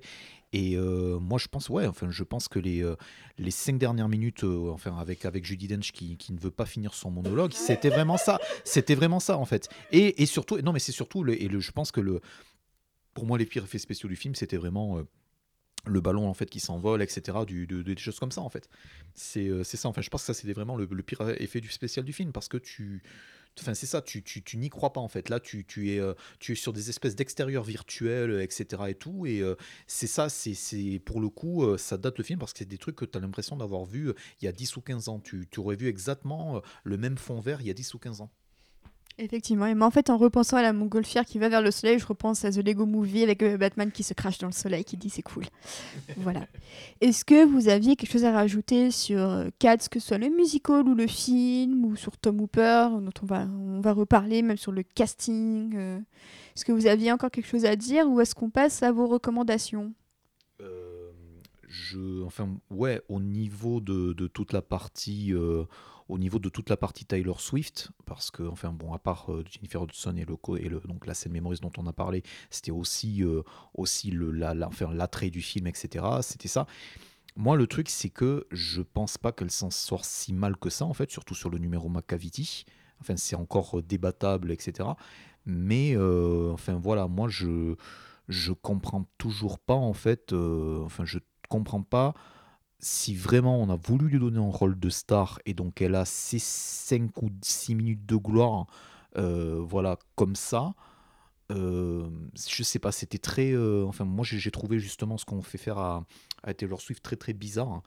et euh, même au niveau d'enfin la, la chanson de fin je la trouve assez je la trouve assez réussie mais Beautiful enfin, Ghosts. ouais Beautiful Ghosts, Ghosts, ouais, mais c'est pas euh, c'est pas non plus euh, enfin c'est- pas non plus super mémorable etc donc euh, c'est pas son premier rôle au cinéma parce qu'elle avait joué dans un truc Le, euh, Valentine's Day avec Taylor Lautner. Ils sortaient ensemble à l'époque. ouais il y avait ça mais il y en avait il y avait quelque chose qui était avant qui s'appelle The Sender un truc comme ça Ah, je un, sais un pas du vieux tout. truc avec Jeff Bridges etc où elle jouait dans un film en second rôle en fait Wow. qui était sorti il y a, il y, a, il y a- il y a 4 ou 5 ans, qui, a été, qui avait été genre retourné en Afrique du Sud, genre juste après euh, 1989. Donc elle n'est pas forcément euh, étrangère en fait au ciné, mais tu te demandes en fait avec Katz, en fait, euh, voilà, soit en fait on, lui, réserve un tra- traitement full star et donc limite, euh, enfin moi je m'attendais, enfin quand on, moi je m'attendais limite à ce qu'elle accompagne euh, euh, Victoria sur genre limite tout le long du film quoi. Encore une fois parce que je ne connaissais pas le matériel d'origine, tu vois. Mais j'ai l'impression qu'elle l'a joué façon Taylor Swift à l'époque de Reputation, en mode un peu méchante et tout ça. Donc je trouvais ça assez rigolo. Je pense que c'est aussi, en fait, c'est plein de clins d'œil pour lui dire on a mis Taylor Swift, on l'a mis en plus à la fin pour euh, vraiment euh, voilà, nous faire attendre. Mais en plus, euh, Taylor Swift, elle a toujours eu un, un de ses fonds de commerce, c'est sa relation avec ses chats. Et donc, du coup, c'était pas con, tu vois, de la mettre dans un film qui s'appelait Cats, c'était logique. Enfin, c'est la, la meuf à chat par excellence, tu vois. Elle, elle a un compte Instagram avec que ses chats. Enfin, tu vois, c'était vraiment un truc, voilà, en mode petite dédicace. On lui donne une chanson qui est plutôt jazz, donc ça change un peu de ce qu'elle fait d'habitude, qui, qui c'est assez loin. Ouais, c'est ni de la pop, ni de la country. Ils ont donné un truc un peu jazz qui, ma foi, ouais, fonctionne bien, même si, comme tu disais, euh, c'est assez anecdotique. euh. J'ai préféré beaucoup plus euh, Beautiful Ghost, mais, euh, mais non, moi, ça m'a- ça m'a pas dérangé, en fait. Et, et finalement, je l'ai même pas vu comme Taylor Swift, en fait, quand elle est arrivée. Je, je tenais à, faire une mise à jour sur euh, donc, le fameux film de, avec Taylor Swift. Ça s'appelle The Giver. C'était réalisé par Philip Noyce Oui. et il y avait fucking Meryl Streep dans ce truc. Oui, oui, c'est avec euh, Brendan Thwaites, c'est un truc du Et genre. Jeff Bridges. Ok, putain, je sais pas du tout qu'elle jouait dedans. Oui, oui. Je n'ai jamais vu. Je, je sais même pas s'il est sorti en je- DVD. C'est un truc. Si, si, si, si, il était passé sur Canal+. craché. Il est même sorti en France, je me souviens. Ouais, C'était ouais, ouais. vraiment la vague du young adulte qui s'est foiré euh, de ouf. ouais, c'est ça. Euh, et du coup, euh, bah, je pense qu'on en a fini sur le, dossier 4. Donc je, je remercie. De mémoire, je crois que c'était 36% de personnes qui avaient voté au sondage pour que je fasse un épisode sur 4. Donc j'espère que vous avez, vraiment intérêt à l'écouter. Et à, à 4% près, je faisais le SNU. Donc autant vous dire que finalement 4, c'est peut-être pas si mal. Je lancerai peut-être un sondage pour que vous choisissiez un autre sujet cette année. On verra si vous êtes sage. Mais en attendant, avant qu'on termine, je vais passer à vos recommandations culturelles. Donc ça peut être actuel, ça peut être plus vieux, ça peut être en rapport avec Cats ou même pas du tout. Anne-Pauline, c'est à toi de commencer. Tu sais ce que je vais dire? Non, même pas. Bon, moi, je voulais dire In the Heights. Oh, c'est honteux, Océane Oui, euh, alors d'abord vos recom- recommandations, ensuite le- j'avais une autre question pour vous et je pense que tu allais répondre in the Heights à la question. Donc, du coup, il faut que je garde In the Heights? Ok, alors mes recommandations culturelles du moment? Ah, c'est dur. Euh, euh, c'est un truc, mais c'est pas légal euh, de le recommander parce qu'il n'est pas sorti en France. non, je viens de regarder euh, parce que prise dans ma folie, euh, parce que j'ai vu, j'ai adoré 1917 au cinéma et donc prise dans ma folie euh, George Mackay, j'ai regardé The True History of Kelly Gang et euh, donc c'est une histoire que je connaissais euh, très mal puisque j'avais vu le film avec Heath Ledger et Orlando Bloom sur Ned Kelly il y a très longtemps. J'étais fan d'Orlando Bloom. euh, Jetez-moi des pierres. Et, en fait, ce film est pas hyper bien réalisé. Je pourrais même pas te donner le réalisateur, mais c'est avec George Mackay, Nicholas Hoult, Charlie Hunnam. Euh, et Je crois que c'est réalisé par Justin Kurzel, euh, Hymn of Macbeth euh, et d'autres d'autres choses que j'aime beaucoup. voilà, bah, j'ai pas du tout aimé la réal, pardon. en fait, c'est en fait, mais pour bref, mais c'est un film exceptionnel. Si vous pensez euh, à Cab, foncez le voir. c'est incroyable. C'est vraiment, euh, c'est sur une histoire, mais intemporelle, post, euh, post-colonialisme en, en Australie. La performance de George Mackay est phénoménale. J'ai adoré ce film. Il me hante encore. Je l'ai vu il y a trois jours. Et vraiment, si vous avez l'occasion de voir le, le film, foncez. Et je suis en train de lire le bouquin du coup duquel c'est tiré. Et c'est vraiment exceptionnel. Donc voilà. Et en fait, il a été euh, acheté par Memento en France et il a fait la clôture de l'étrange festival. Oui, tout à fait. Et je l'ai raté. C'était en septembre dernier. Et Memento ne l'a pas sorti. Donc, euh, quand Memento le sortira, ben, Voilà. En fait, il est disponible euh, en streaming euh, sur une plateforme euh, australienne qui s'appelle Stad. Mais euh, voilà. Donc euh, démerdez-vous pour le trouver. C'est ça. mais- C'est même eux qui ont produit le film. en fait. Ouais, ouais, mais c'est et c'est vraiment, je vous recommande très chaudement ce film. Et c'est pas parce qu'on voit Charlie Hunnam tout nu dedans, je vous promets. Mais vous serez pas déçus. C'est vraiment un très très grand film pour pour tout plein de choses. voilà. Hashtag Charlie Hum Nom Hum Nom Nom. Euh, Johanna, du coup, tu aurais quelque chose à nous Euh, recommander? J'en ai pas particulièrement, à part, euh, bah, on parlait de Cats, et je pense que c'est vraiment euh, le, ce- cette adaptation de, des années 90 en théâtre que, qui, en fait, est beaucoup plus facile à trouver que je pensais.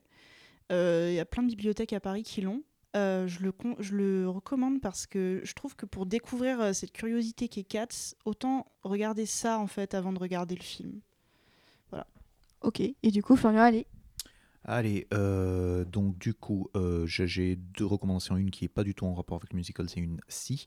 Euh, les deux sont des séries de Apple TV+, une qui n'est pas sortie, une qui va une qui est sortie. Donc celle que j'ai vue le week-end dernier ou le week-end d'avant, qui s'appelle Little America. Euh, Little Ah oui, America, ouais. série en 8 épisodes en fait qui est euh, coproduite par euh, donc un des messieurs qui a produit Master of None qui s'appelle Alan, Yang et une série beaucoup beaucoup moins réussie mais tout aussi intéressante qui s'appelle Forever pour Amazon Prime et qui est aussi donc choronée par le comédien Kumail Nanjiani euh, et Emily V. Gordon en fait que on, voilà que Kumail Nanjiani que l'on connaît pour Silicon Valley et les deux que l'on est censé connaître pour une comédie qui s'appelle The Big Sea qui est disponible sur Amazon Prime mais que en fait personne ne sait que, que ça existe sur Amazon Prime donc je suis un tout petit peu embêté pour ma il faut- description Il faut, répandre la bonne parole quand même. voilà, et euh, donc qu'est-ce que ça raconte? Et bien en fait, c'est une anthologie euh, qui raconte le destin des- euh, américains. Euh, ça a la grande qualité d'être entièrement. euh, enfin, c'est écrit par des. En partie par des vétérans de la, com- de la comédie. Je pense notamment à euh, donc un des deux scénaristes de, de, de The Office, euh, qui n'est pas euh, Alan. Enfin désolé, voilà, un des scénaristes vétérans de The Office, dont le nom m'échappe. Euh, et donc, mais il y a aussi énormément de, de, de- staff, on va dire, euh, donc des, des vrais immigrés, enfin des, des, immigrés, américains. Donc, ce n'est pas vraiment le, le- staff, voilà. euh, euh, blanc, euh, donc WASP, etc., qui, écrit d'habitude sur les comédies de ce genre. Et c'est aussi réalisé par euh, toute une, flopée de, jeunes réalisateurs, de réalisateurs, voilà, donc soit, soit indiens, soit, soit afro-américains, soit des choses comme ça. Et ça raconte donc des petites histoires tirées d'histoires vraies. Donc ça, il y a le destin de- d'une d'une immigrée, euh, je crois, euh, co- colombienne en fait, qui va qui va s'essayer au squash. Il y a qui va. C'est extrêmement bien. Enfin, tout, tout ça, c'est quasiment euh, interprété par des, des inconnus et c'est vraiment très très réussi. Euh, et ça a vraiment beaucoup, ça a vraiment beaucoup de peps, c'est vraiment très très bien léché. Euh, donc moi j'ai vu 5 épisodes sur les 8, il y a une BO vraiment d'enfer, donc ça, même pour une dramé, enfin pour une euh, dramédie, c'est pas forcément censé être dans les cahiers des charges, mais ils se démerdent pour faire une, BO, donc il y a un épisode en fait sur une euh, sur un, un Nigérian en fait qui part dans l'Arkansas. euh, J'ai l'impression que c'est j'ai l'impression de, dé- de décrire des épisodes de Camoulox, mais en fait c'est un, qui, qui part dans l'Arkansas en fait pour euh, genre euh, s'intégrer en fait et il devient un cowboy parce qu'il se passionne un tout petit peu pour toute la partie le- les, chevaux etc. Et euh, après donc il devient euh, voilà et donc c'est toutes ces espèces de petites vignettes euh, qui sont vraiment très très réussies, sauf l'épisode euh, qui est l'épisode 4 avec la seule actrice française du lot qui est Mélanie Laurent. Voilà. Donc euh, Mélanie Laurent est le seul bémol du film, de, de- de la série, pardon. Donc c'est en 8 épisodes, donc ça c'est sorti. Et l'autre recommandation, j'y viens, qui est en rapport avec les musicals, c'est une autre série Apple TV+, qui s'appelle Central Park, qui est créée par Ouais, le créateur de. Bob's Burger, qui s'appelle Laurent Bouchard, et qui aura les voix de Kristen Bell et Josh Gad, en fait. Et donc c'est une, c'est une comédie, euh, donc en gros, euh, musicale animée, avec, euh, qui se passe à Central Park, avec les, euh, les petites vignettes de- d'habitants de Central Park, etc. Donc inspiré aussi pas mal d'histoires vraies, qui étaient censées débarquer fin février, mais en fait on a appris que c'était reporté à l'été. Mais ça c'est quelque chose en, termes, en rapport avec les musicales que, j'attends beaucoup. Et euh, d'ailleurs, je vous conseille énormément les chansons de Bob's Burgers qui sont disponibles dans l'album Bob's Burgers si vous voulez vous rendre compte du potentiel de Lauren Bouchard lorsqu'il écrit des chansons. Et donc, c'est aussi lui qui est le créateur de cette série. Et bah c'est super, effectivement, Little American, euh, ouais, c'est un long monologue, là, il reprend son souffle. Euh, moi, ma recommandation, c'est euh, une, une BD qui est sortie il y a quelques années. Ça s'appelle Sex Criminals, signé Matt Fraction et Chips Darsky. Et en fait, c'est tout simplement l'histoire de deux personnes qui se rendent compte que quand elles font l'amour et qu'elles jouissent, elles peuvent arrêter le temps pendant quelques minutes. Et du coup, bah, qu'est-ce qu'elles vont faire ces deux personnes au-delà d'être tombées amoureuses? Et ben, elles vont braquer des banques pour sauver la bibliothèque de la, de la jeune femme en question. Le titre français, c'est Post Coitum? Non, c'est Sex Criminals aussi. Glenna a gardé le titre original. Et, euh, et du coup, c'est vachement bien. C'est super bien dessiné. L'histoire est vraiment, euh, vraiment très cool, très, très mignonne. Euh, évidemment, c'est parfois un peu cru, mais il y a aussi une, parodie de- d'un film des, des frères Cohen, dont le nom m'échappe là tout de suite, mais en gros, les frères Cohen, maintenant, c'est les frères Cuny, donc autant vous dire que c'est du très très haut niveau. t'ai vu tweeter un truc, une bulle ça. C'est ça, ouais, ouais, ouais, ok. bah c'est- bien ça, mais c'est- vraiment, c'est absolument génial. Euh, et je, voilà, je recommande vivement cette, euh, cette BD et globalement tout ce que fait Matt Fraction et Chip Zdarsky en général. C'est du plutôt très bon. Et une dernière question, et promis, ar- après ça, j'arrête de vous embêter. Et je vais commencer par Anne-Pauline parce que voilà. Hein Euh, c'est euh, bah, une question qui peut en être deux, tout simplement. Quel est le musical que vous attendez le plus qui sera adapté? Donc, que ce soit euh, de la scène vers le cinéma ou du cinéma vers la scène, hein, pourquoi pas. Et si vous en avez pas, ce serait quoi votre dream adaptation? Ma plus grosse attente, donc je l'ai dit tout à l'heure, c'était In the Heights. C'est quoi le titre français dégueulasse qu'ils ont mis? D'où l'on vient? Qui sortira cet été, la semaine de mon anniversaire, tu vois. L'incoïncidence. Euh, qui est une adaptation d'un musical, euh, un des premiers musicals de Lin-Manuel Miranda qui est sorti en 2005 si je ne me trompe pas, mais qui a été joué pendant pff, 10 ans parce qu'elle s'est exportée beaucoup en Amérique du Sud. Ça c'est la Lin-Manuel Miranda Touch, il faut que ça s'exporte parce que lui il vient de Puerto Rico donc il faut que ça s'exporte et euh, elle a été très longtemps jouée au Brésil notamment, en Colombie etc. Et donc qui raconte l'histoire, je ne veux pas trop en dire, mais c'est voilà sur la communauté euh, puertoricaine à New York.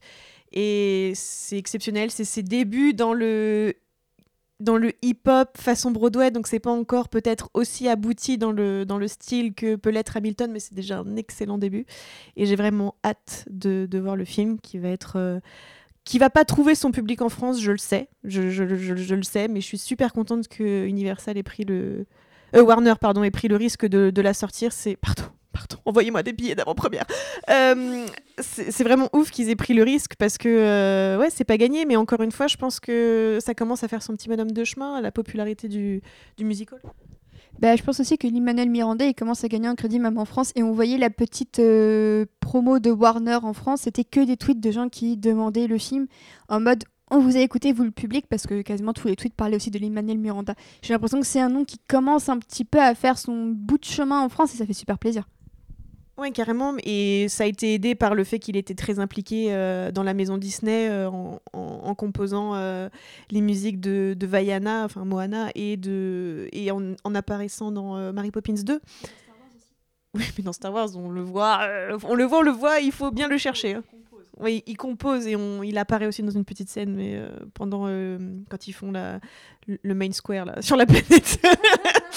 mais, euh, mais oui, c'est vraiment cool qu'il soit. euh, Enfin, et puis c'est une personnalité qui se connaît parce qu'elle est aussi très engagée euh, politiquement et culturellement. Donc ça y est, il commence vraiment à percer en Europe aussi. Donc ça c'est cool. Et puis l'arrivée de toute façon de, de Hamilton à West End a aussi pas mal aidé.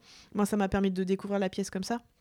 Et mais c'est un homme que j'aime de tout mon cœur et que j'admire, donc euh, je suis très pressée de, voir ça en film. Je suis sûre que ça va, ça va être super. Déjà, la bande-annonce nous montre euh, la musique, euh, des chorégraphies folles dans les rues, et c'est ça qui est cool, c'est que tu sens que c'est un mec qui vient euh, de New York euh, et qui filme New York comme euh, une personne euh, euh, qui vient, enfin, issue de l'immigration, et donc du coup, il y a un regard à la fois. À la fois vrai, à la fois euh, méfiant. Enfin bref, je vais arrêter de faire euh, partir en dithyrambique là-dessus. Mais euh, voilà. Et sur euh, ta question sur les musicals que j'aimerais voir adaptés, c'est ça? Euh, ah, C'est difficile. Je vais reparler peut-être de mon dernier crush sur Town. Je suis sûre qu'il y a un potentiel incroyable pour en faire un film. J'ai vraiment adoré. Alors, je la trouve pas. Il y a des très jolies chansons, mais je trouve qu'elle est tant exceptionnelle et novatrice dans les chansons. Mais je trouve que le book, l'histoire, elle est assez incroyable et les personnages sont tout aussi incroyables. Donc je pense qu'en film, ça peut donner quelque chose de hyper sympa parce que justement, le côté musical est pas hyper prégnant et euh, un peu foufou. Je dis pas Hamilton parce qu'évidemment, il a été acheté les droits. Je pense que ça va arriver dans pas longtemps. Mais euh, ouais, je dirais à Town euh, comme ça, sans réfléchir. Johanna du coup? Bah, moi, j'attends Hamilton aussi. Quand, quand j'ai vu que In the Heights arrivait aussi vite, je me suis dit, ah, bah Hamilton, c'est le prochain en fait. Et du coup, euh, ça, c'est vraiment quelque chose que j'attends pour le coup parce que c'est vraiment là que. je- Enfin, j'attends qu'en fait que Hamilton passe, enfin, se fasse autant connaître en France qu'il- qu'ailleurs. Après, il y a encore euh, ce Wicked qui traîne dans les couloirs, dans les, dans les tiroirs euh, de, de je, je sais pas qui, mais il faudrait qu'il les sorte. Mais si- Dina Menzel en plus, bah je, je l'adore, mais elle va pas en rajeunissant quoi, non, comme ah, tout mais, monde. non, mais je pense par contre, ils la prendront pas. Je pense qu'ils la prendront, mais un petit rôle symbolique. Oui, façon voilà. Judi Dench dans Cats. Là, je sais que à chaque fois qu'elle qu'elle fait une interview, Léa Michel veut nous rappeler que elle aimerait vraiment beaucoup faire le rôle. Mais euh, enfin voilà, enfin voilà, il y a ces deux-là. Mais après, euh, moi, j'aimerais vraiment que on commence un peu à adapter des des comédies musicales qui soient pas forcément du grand spectacle en fait. Il y a beaucoup de comédies musicales, je pense falsetto, ce genre qui complètement inconnu chez nous, qui se passent dans des appartements qui sont sur des ruptures, sur des, sur des drames familiaux. Je pense euh, il y avait cette super pièce qui s'appelait Next to Normal, qui avait eu un prix Pulitzer. Ça arrivait deux fois, je crois. C'était pour Next to Normal et Rent. Et qui parle de la dépression, de, de ce que c'est de perdre euh, un enfant, ce genre de choses.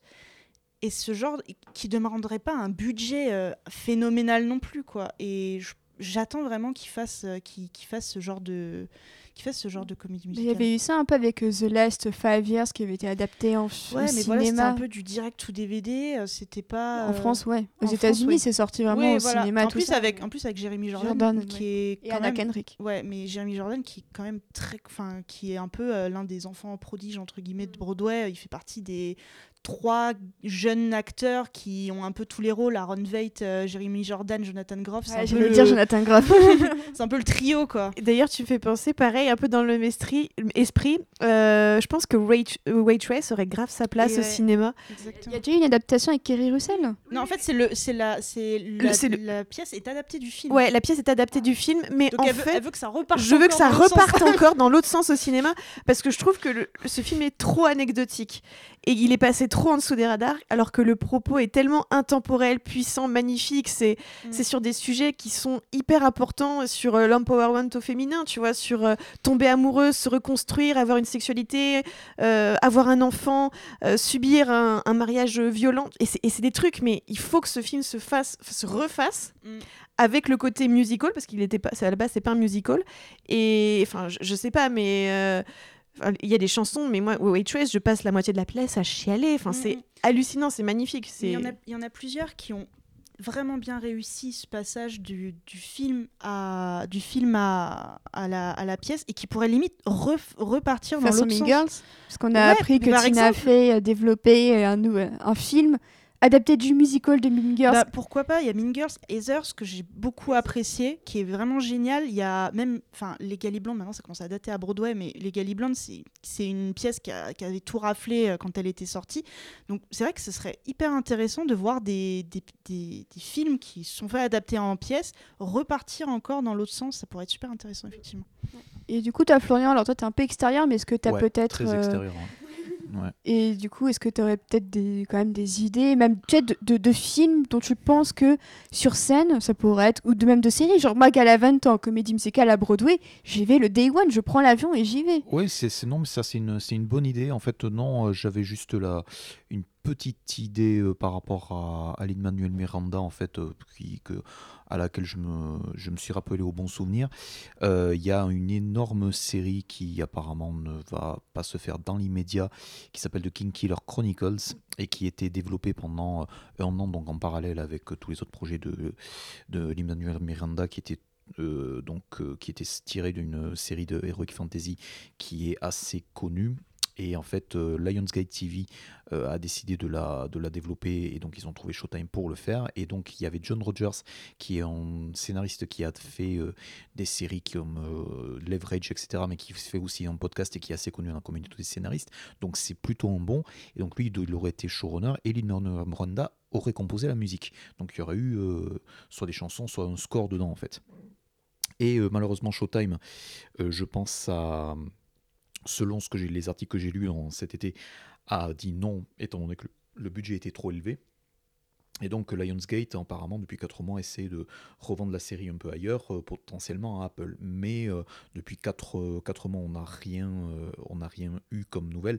Mais voilà, moi, je mets une pièce sur, sur ça, éventuellement que ça se fasse. oui puis en plus Lin Manuel Miranda à mon avis là il est booké jusqu'en 2032 donc euh, ça va être compliqué de composer avec lui ce truc Ouais, ouais, ouais.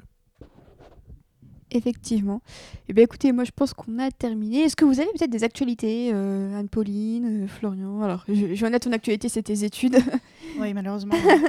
Est-ce que vous avez peut-être des articles à paraître, des podcasts euh, ou quoi? Je sais qu'Anne-Pauline, tu étais dans le dernier Outrider consacré à la saison 1 de The Mandalorian. Très bon podcast que je vous recommande. Du coup, ta Florian, c'est quoi ton dernier podcast en date que les gens puissent écouter ben, ben, moi, je suis pas dans le podcast Outrider. Je suis euh, voilà, hein, je, suis un peu en externe. Hein, je suis un peu un freelance. Hein. Euh, non, et eh bien euh, voilà, vous pouvez me retrouver de temps à autre lorsque j'ai le temps dans Monsieur Série Friends, euh, donc podcast animé par Frédéric alias Monsieur Série, donc avec la joyeuse penderie qui est maintenant un podcast bimensuel. et j'ai donc en actualité j'ai quelques textes donc en, approche pour les écrans terribles. j'ai aussi donc pour projet de couvrir Série Mania 2020 fin mars et voilà j'ai aussi une série d'articles sur Medium qui malheureusement est un tout petit peu plus irrégulière que ce que je penserais, qui s'appelle Adios a los gatos, où l'idée c'est de prendre des films qui vont quitter Netflix et euh, d'essayer de les, de les mater et de voir si oui ou non ils méritent de dégager de cette plateforme. C'est un super bon concept, effectivement.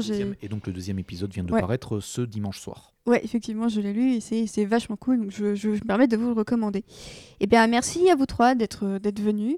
Merci à vous. En tout cas, ce podcast, on l'espère que ça n'a pas juste été du cats bashing, mais qu'on a, on a pu aller un peu plus, un peu plus au fond des choses. Euh, parce que même si ça reste un film qui a fourni nombre de mèmes, il mérite d'être critiqué comme n'importe quel autre film, mine de rien. On se retrouve d'ici très peu de temps pour Mamma Mia, direction la Grèce, avec Meryl Streep qui ne sait pas chanter, et, euh, Dominique Cooper et, Amanda Seyfried qui se font des bisous sur la plage. Nous, d'ici là, on va arriver de cette plage dans le froid parisien, vu que ce mois de janvier n'a pas l'air de vouloir se terminer. Sur ce, on fait des gros bisous, et n'hésitez pas à vous abonner aux réseaux sociaux du podcast et également aux plateformes. Donc on vous rappelle qu'on est disponible sur Spotify, SoundCloud, Apple et Deezer. Sur ce, je vous souhaite une excellente soirée. Ciao Should I take chances when no one took chances on me? So I watch from the dark, wait for my life to start with no beauty in my memory. All that I wanted was to be wanted, too young to wander